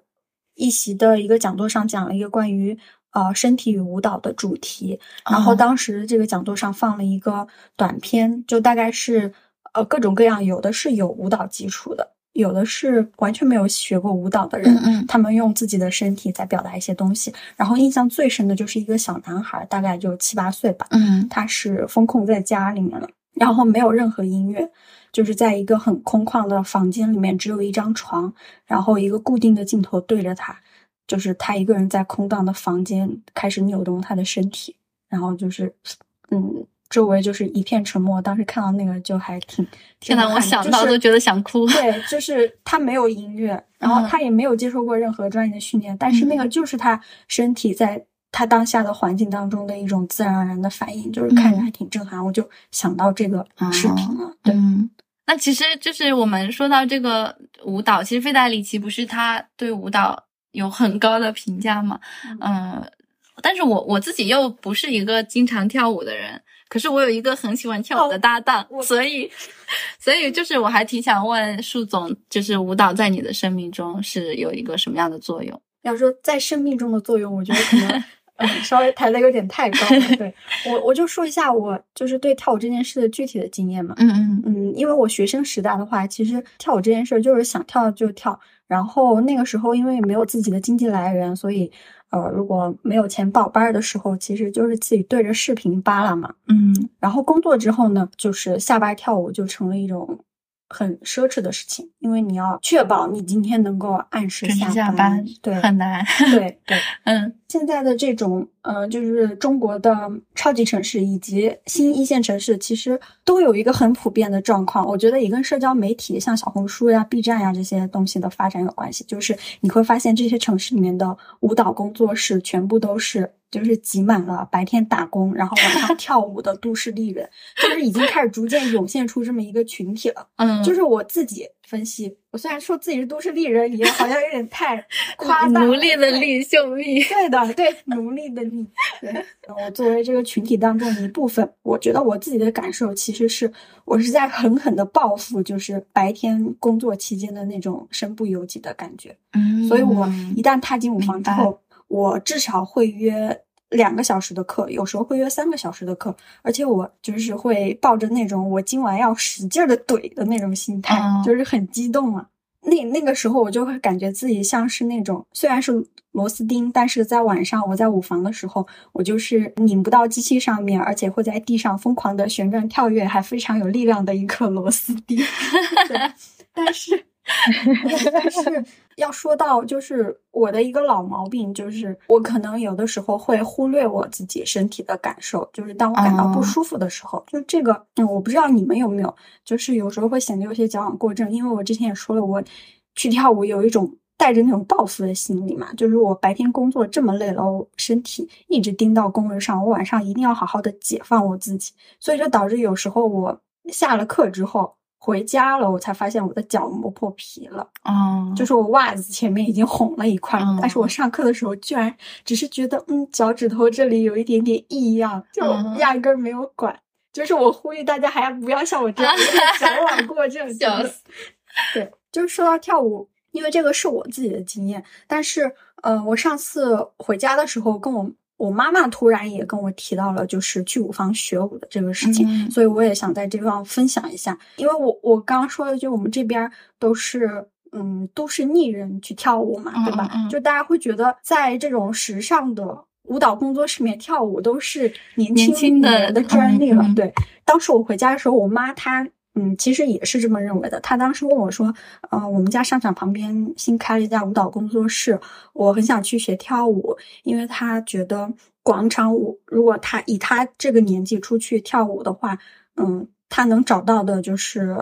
群体只能是跳广场舞的嘛。然后他自己又觉得广场舞。”对他来讲没有那么的有吸引力，嗯嗯，他觉得舞蹈工作室放出来那种小视频更热辣、更好看，他更爱那种有活力的东西，嗯，所以他就问我说：“哦，好想去学，你能不能陪我一起去学？”然后我当时答应他了，嗯，我说：“我说没关系的，就是我们其实，在上课的时候，嗯，除了我们这个年龄层的，呃，小到七八岁的，上到。”呃，四五十岁的其实都有，所以我就觉得，就是不管你是选择去跳广场舞也好，去跳健身操也好，哪怕是就是你觉得自己跟那个环境格格不入，在舞房里面是个显眼包，但是我觉得，嗯，都是一个非常难得的经验吧。嗯，对，这个就是我想说的。嗯，虽然我不跳舞，但是我也会律动。哦，对，就是一放音一放音乐，我就会不自觉的。对，我觉得我觉得那个就是你的身体一个非常自然的反应吧，就像费代里奇他说的，就是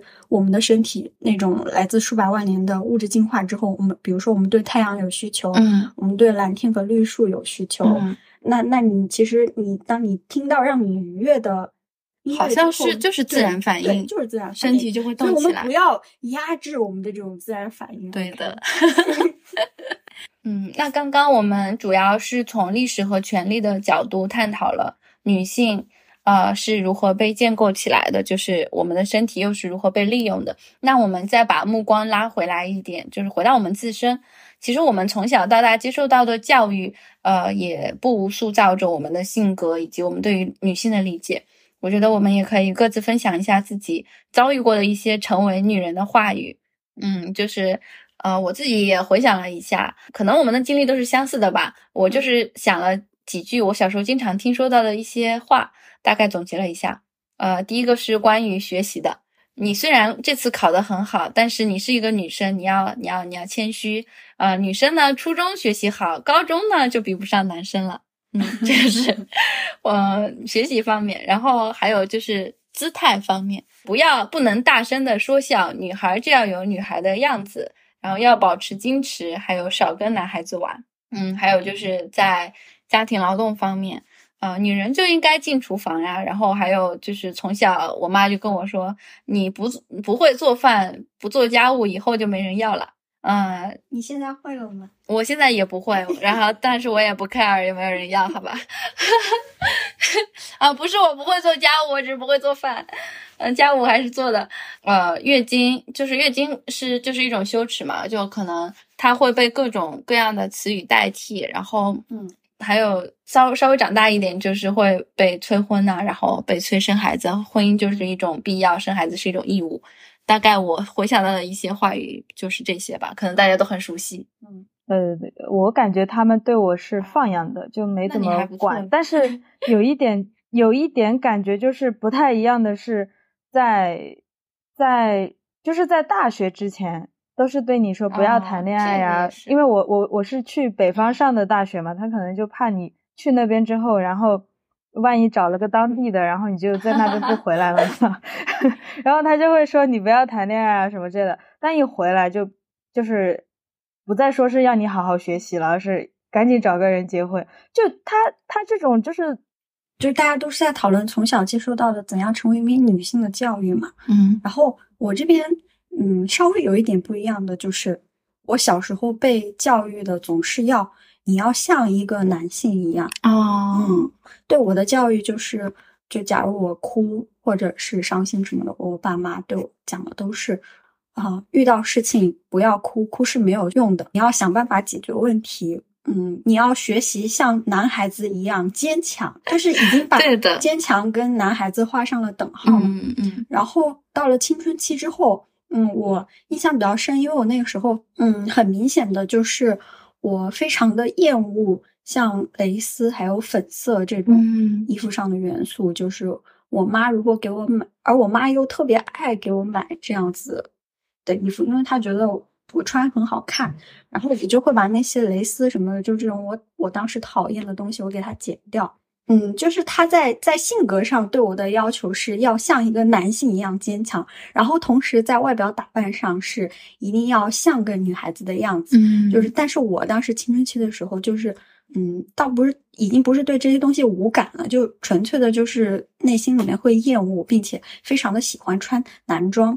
嗯，然后我现在回想起来的话，其实我觉得应该是潜意识里面接受的这种观念有。让让我有一种厌女的思想在，因因为因为我会认为就是，嗯，像蕾丝呀、粉色呀这些东西，它是跟女性气质挂钩的，而女性气质就等于软弱，遇到事情总会哭，然后这些东西是我不想要的，所以我就会本能的去厌恶这些东西。然后，但是，嗯，现在这么大了之后，对于这些其实都看开了，就是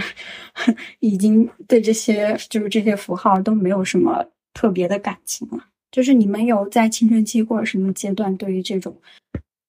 所谓女性化的东西特别厌烦的？我有，我觉得，我觉得是因为凝视的问题。就是我在小学的时候，这个也有。我在小学的时候，我很害怕穿裙子。哦，就是我爸爸会给我买一些裙子，但是我不敢穿去学校，嗯，我会害怕自己跟别人不一样，因为学校它其实是那种统一的管理嘛，就是大家都是统一穿校服，或者是，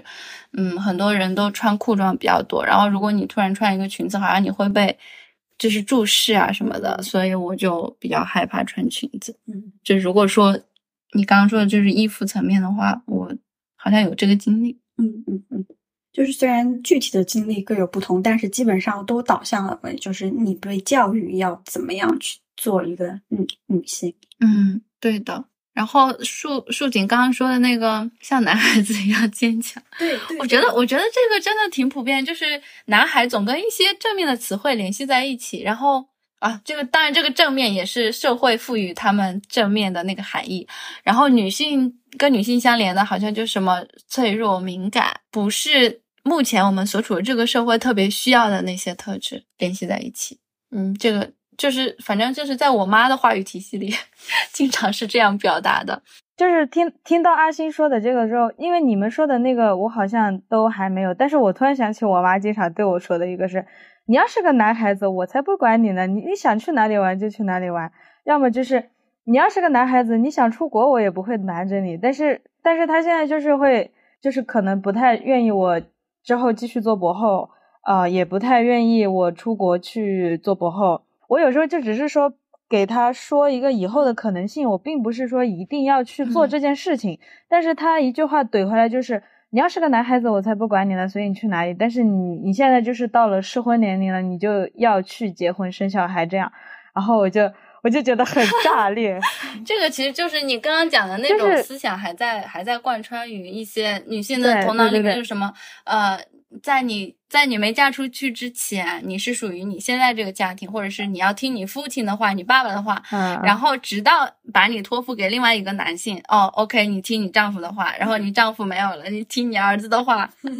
不就是这一套体系一直在沿沿袭吗？是的，所以我就觉得很绝望，这都几千年了，还在搞这一套。不不不只是不只是就是家庭里面的，还有就是如果就是在日常生活中有别人否定自己，我觉得是可以怼回去的，不要内耗自己，内耗自己容易乳腺结节。OK，来自来自呃基础医学博士生的忠告。我们刚刚是就是其实是在讲述女性是如何被建构的嘛，然后那我们下面就是要讲一下怎么样去。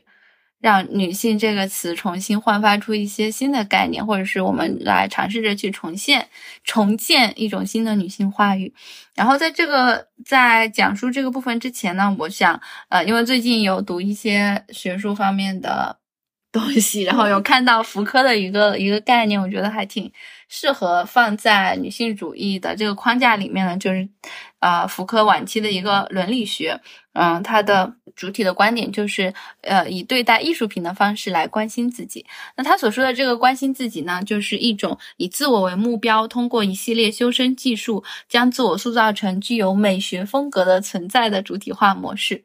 在认识层面呢，我们在这种主体化模式中所认识的对象不是人本身，而是人与自然世界的某种关系。人也不具有抽象本质，它是具体的存在于这个世界上，拥有独立生存体验的个体。就是他在这里是非常强调，就是这种个体化以及个人与呃自然世界的关系的这一个思想呢，其实是福柯从古希腊和罗马那个时代的古代思想里面提炼出来的。他的伦理学实际上就是一种个人对于自身的行为、生活方式和存在方式的创造。这种创造，就是要把个人的生活当做艺术品。来塑造，它与艺术家创造的时候所处的那个自由状态是相似的。嗯，这种对于生活的艺术创造，就是一种开放性的。不指向普遍规范的自由创造，也就是说，我们要挣脱那种所谓的知识权利，我们打造出的那个规则和框架。呃，那针对我们现代人所处的历史情境呢？呃，福柯就提出了一种新的主体化的方案，也就是关于自身的批判本体论。批判作为一种态度、一种精神气质、一种哲学生活，应该成为现代人理解自身知识与权力之间关系的方式。那如何进行哲学气质的批判呢？关键在于要对我们之所是。进行历史批判，对我们之被确定的界限做历史性分析。啊，那这个界限就指的是施加于我们之上的那种必然性的形式的范围与条件。批判就要针对这些必然性的范围，寻找逾越必然性的可能，同时分析这种必然性条件出现的历史谱系。所以，福柯所提倡的这种批判，就是要让我们去历史性的去看待我们可能所面临的一些困境啊、一些问题啊啊，以及一些继承的概念。就是不要相信某种权威，啊，然后他不但是主张个人应该对呃现代社会采取持续性批判的态度，同时还在理论实践的层面啊来肯定我们个人在微观生活层面展开的各种重塑生活方式的伦理实践的积极意义。也就是说，我们个人的一些思考，我们个人的感受，在他这个角度上来看，都是具有呃积极。的那一面的都是具有重要性的，就是不能用某些权威来否定我们个人的感受。就是，所以我读到他的这个理论的时候，我觉得还是呃挺适合呃用来发展女性主义的嘛。然后呃，其实，在福柯的这个理论的基础之上呢，有一些西方的呃女性主义学者有从他这个伦理学的角度出发去发展呃女性主义的理论。比如说，有一个学者叫做麦克霍特。他就在福柯的理论中提炼出了一种对我们来说比较可能性的抵抗方法，叫做反对回忆的自我书写实践。其实福柯在他的呃就是作品里面有写到一个双性人巴尔宾巴尔班，他其实会书写自己的日呃日记嘛，因为他是所谓的双性人，是因为他的那个生殖系统可能呃生殖器官可能跟普通的就是男性跟女性的不太一样，就是他的那个阴茎可能。长成一个呃阴蒂或者是那个那个阴唇那个样子，所以就是你很难去从生殖器官的角度去把它划分成一个男性还是女性。但是当时的那个医生就说，你既然划分不出来，那我就指定你为男性。这个其实也就可以看出来，这个性别的指定它其实是，它其实真的是就是后天后天指示的，因为你不可能。他就认为你不可能是处于一个既不属于女性也不属于男性的范畴，所以我就指定你为男性。但是他在后面又生活的过程之中，就因为自己性别认同的问题产生了很多的痛苦，然后他把这些痛苦就写成日记，用这种日记的形式，相当于是反抗这种规则强加在自己身上的这种性别的枷锁嘛。所以这个也就是麦克霍特指出的这种反对回忆性的自我书写的实践。所以他认为书写实践是一种个体对于自身被社会塑造的方式的自我反省，体现了个体对社会权力机制的批判态度。嗯，同时呢，对于处于现代权力机制中的人而言，呃，关心自己，所谓福柯这种关心自己，就意味着参与那些构成自己的政治实践，呃，意味着改变自己的权力网络。呃，比如说他自己本身就是这个呃，麦克霍特他自己就是一位为库尔群体争取政治权益的活跃的理论家。他觉得福柯的伦伦理学并不是悬空的，我们还是呃可以用使用自己的一些权力技术去改变立法者、法官、老板和警察的行为。他觉得就是我们可以把构成自己的权力网络进行重塑嘛，这个也是。他的一个观点，其实在这边，我想，呃，我们想分享一本书，叫做《我不想知道的事》，呃，是利维的利维的一本书。他这本书就是论述女性写作。我特别被这本书触动的过程，其实就是在一开头，呃，我就有被打动。就是他在这本书开始的时候，是分享了自己乘坐自动扶梯的过程里面，他觉得。嗯，随着那个自动扶梯的上升，他的身体感受是会有一种冲动，让他想哭。就他的这个描述，就一下子特别的触动我。嗯，因为他这个就是完全从身体感受出发的一种写作，然后你可能没有办法去直接去解释，你自己可能都没办法直接去解释为什么一个自动扶梯的上升会让你想哭，但是。你通过自己后面的一些经历，你才意识到当时那个身体反应是怎么回事。作者其实是一个怎么说身份比较复杂的人吧。他小时候在南非长大，然后后来又搬去了英国。他的父亲因为反种族隔离，嗯，所以被抓起来去坐牢。因为当时南南非还是一种很严格的种族隔离制度。呃，在他父亲被抓去坐牢的一段时间呢，他自己就短暂的失去了失去了说话的能力。然后这个也有点。就是回回到我们，嗯，刚刚在分享个体经验的时候所说到的，就是更多的女生都会好像比较难以表达自己，比较沉默吧。所以立维在这本书里面，其实有一个观点是说要要大声的表达，大声的说出自己。就是理论它更多的是一个呃包容性的理论，然后它并不是支持那种男女对立的那个角度。我我觉得它是。啊，会让我们以一种全新的观点，更包容的去看待这个世界，就是所谓的，也是所谓的我们前面说的，呃，更多的去打破界限的一个过程。关于那个自我书写实践，我想分享的一些东西，在《超越身体边界》这本书里面的导言里面，其实也有写，对于这种写作为什么是也是是一种重塑我们的方式嘛？呃，他是这么写的，就是有越来越多的理论家。不再相信理论与实践之间的界限，更不再相信建立正义是一个教与学的过程。思想、写作、叙事对于他们而言都已经是行动，而分享故事就是共同行动的开端。这也是为什么他们并不吝吝啬于让读者看到自己的困惑与试探。思想是有生命的，在他们的笔下，这种生命不被任何追求定论的刻板要求，不被任何我有一套高明的想法，你们听着的布道使命感所遏制。对于他们而言，思想展开的过程与它的内容一样，应该被看到。这个其实就写的是，在我们的写作中，可以不要有那么多特别笃定的所谓正确的东西，就是我们可以在写作和思考的过程中去。去表达自己遇到的一些困惑和不解，遇到的一些让我们难受的东西，这个其实也是行动的行动的一个部分。所谓的呃，你的思想是怎么样形成的，怎么样展开的，它的一个形成过程。我觉得我在读立维的书的时候，我就有很深刻的这种这种体验吧，嗯，就是。他其实，在他的书写里面，嗯，会讲述很多他作为一个女性作者，她所要面临的就是，包括她呃在家庭里的困境，然后，然后她所感受到的呃不舒服的一种一种自我书写的形式。我我自己可能因为我我比较偏物质层面的，就是因为思想上女性写作是绝对是有必要的，因为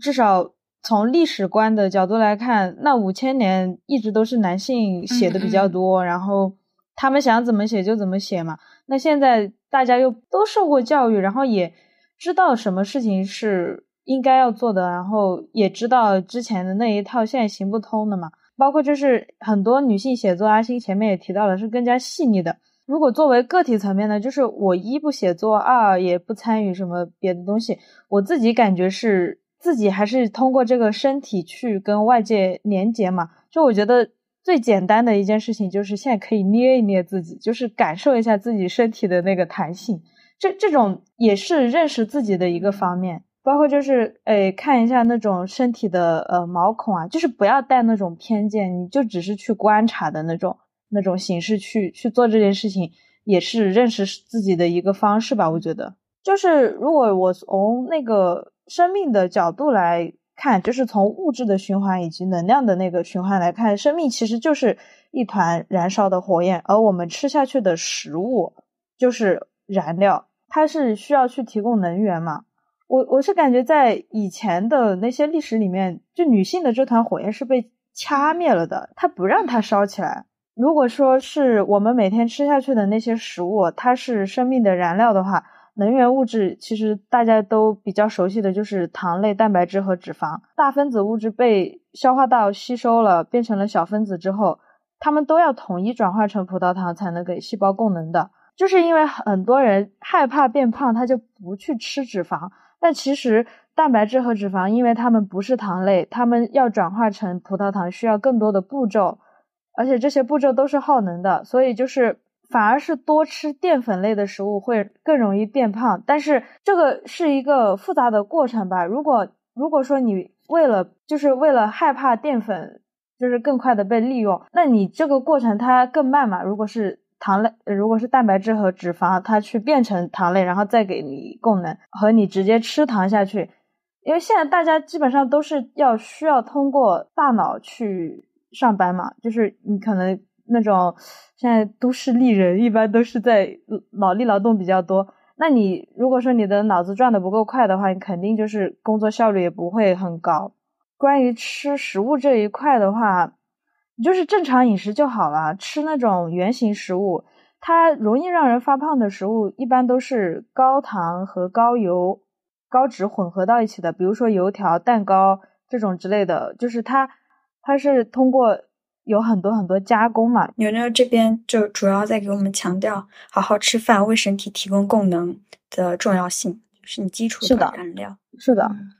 嗯，然后我觉得，那我们这一期节目其实，嗯，并不是说要给出一个什么模式来去，呃，发展女性主义，就是更多的是想让大家意识到我们在生活里所遭受到的一些，呃，令我们不舒服的部分，它的一种，呃，被建构。出来的那种那个那个真相吧，就是有一些东西它不是自然而然就如此的，就是它肯定是拥有它的呃，就是在历史中逐渐演变和发展的这样一种模式的，而且正是因为他们的被建构性，我们才有一种可能去改变这个东西。嗯，然后我们是呃，就是想让更多的人意识到这一点，我觉得这种改变才更加有可能发生吧。呃，我觉得我们互相提供支持，彼此分享经验，给予彼此自由生长的空间，就是我们想要继续做的事。大家拜拜，我们下期再见吧，拜拜，谢谢牛牛做客，拜拜，拜拜。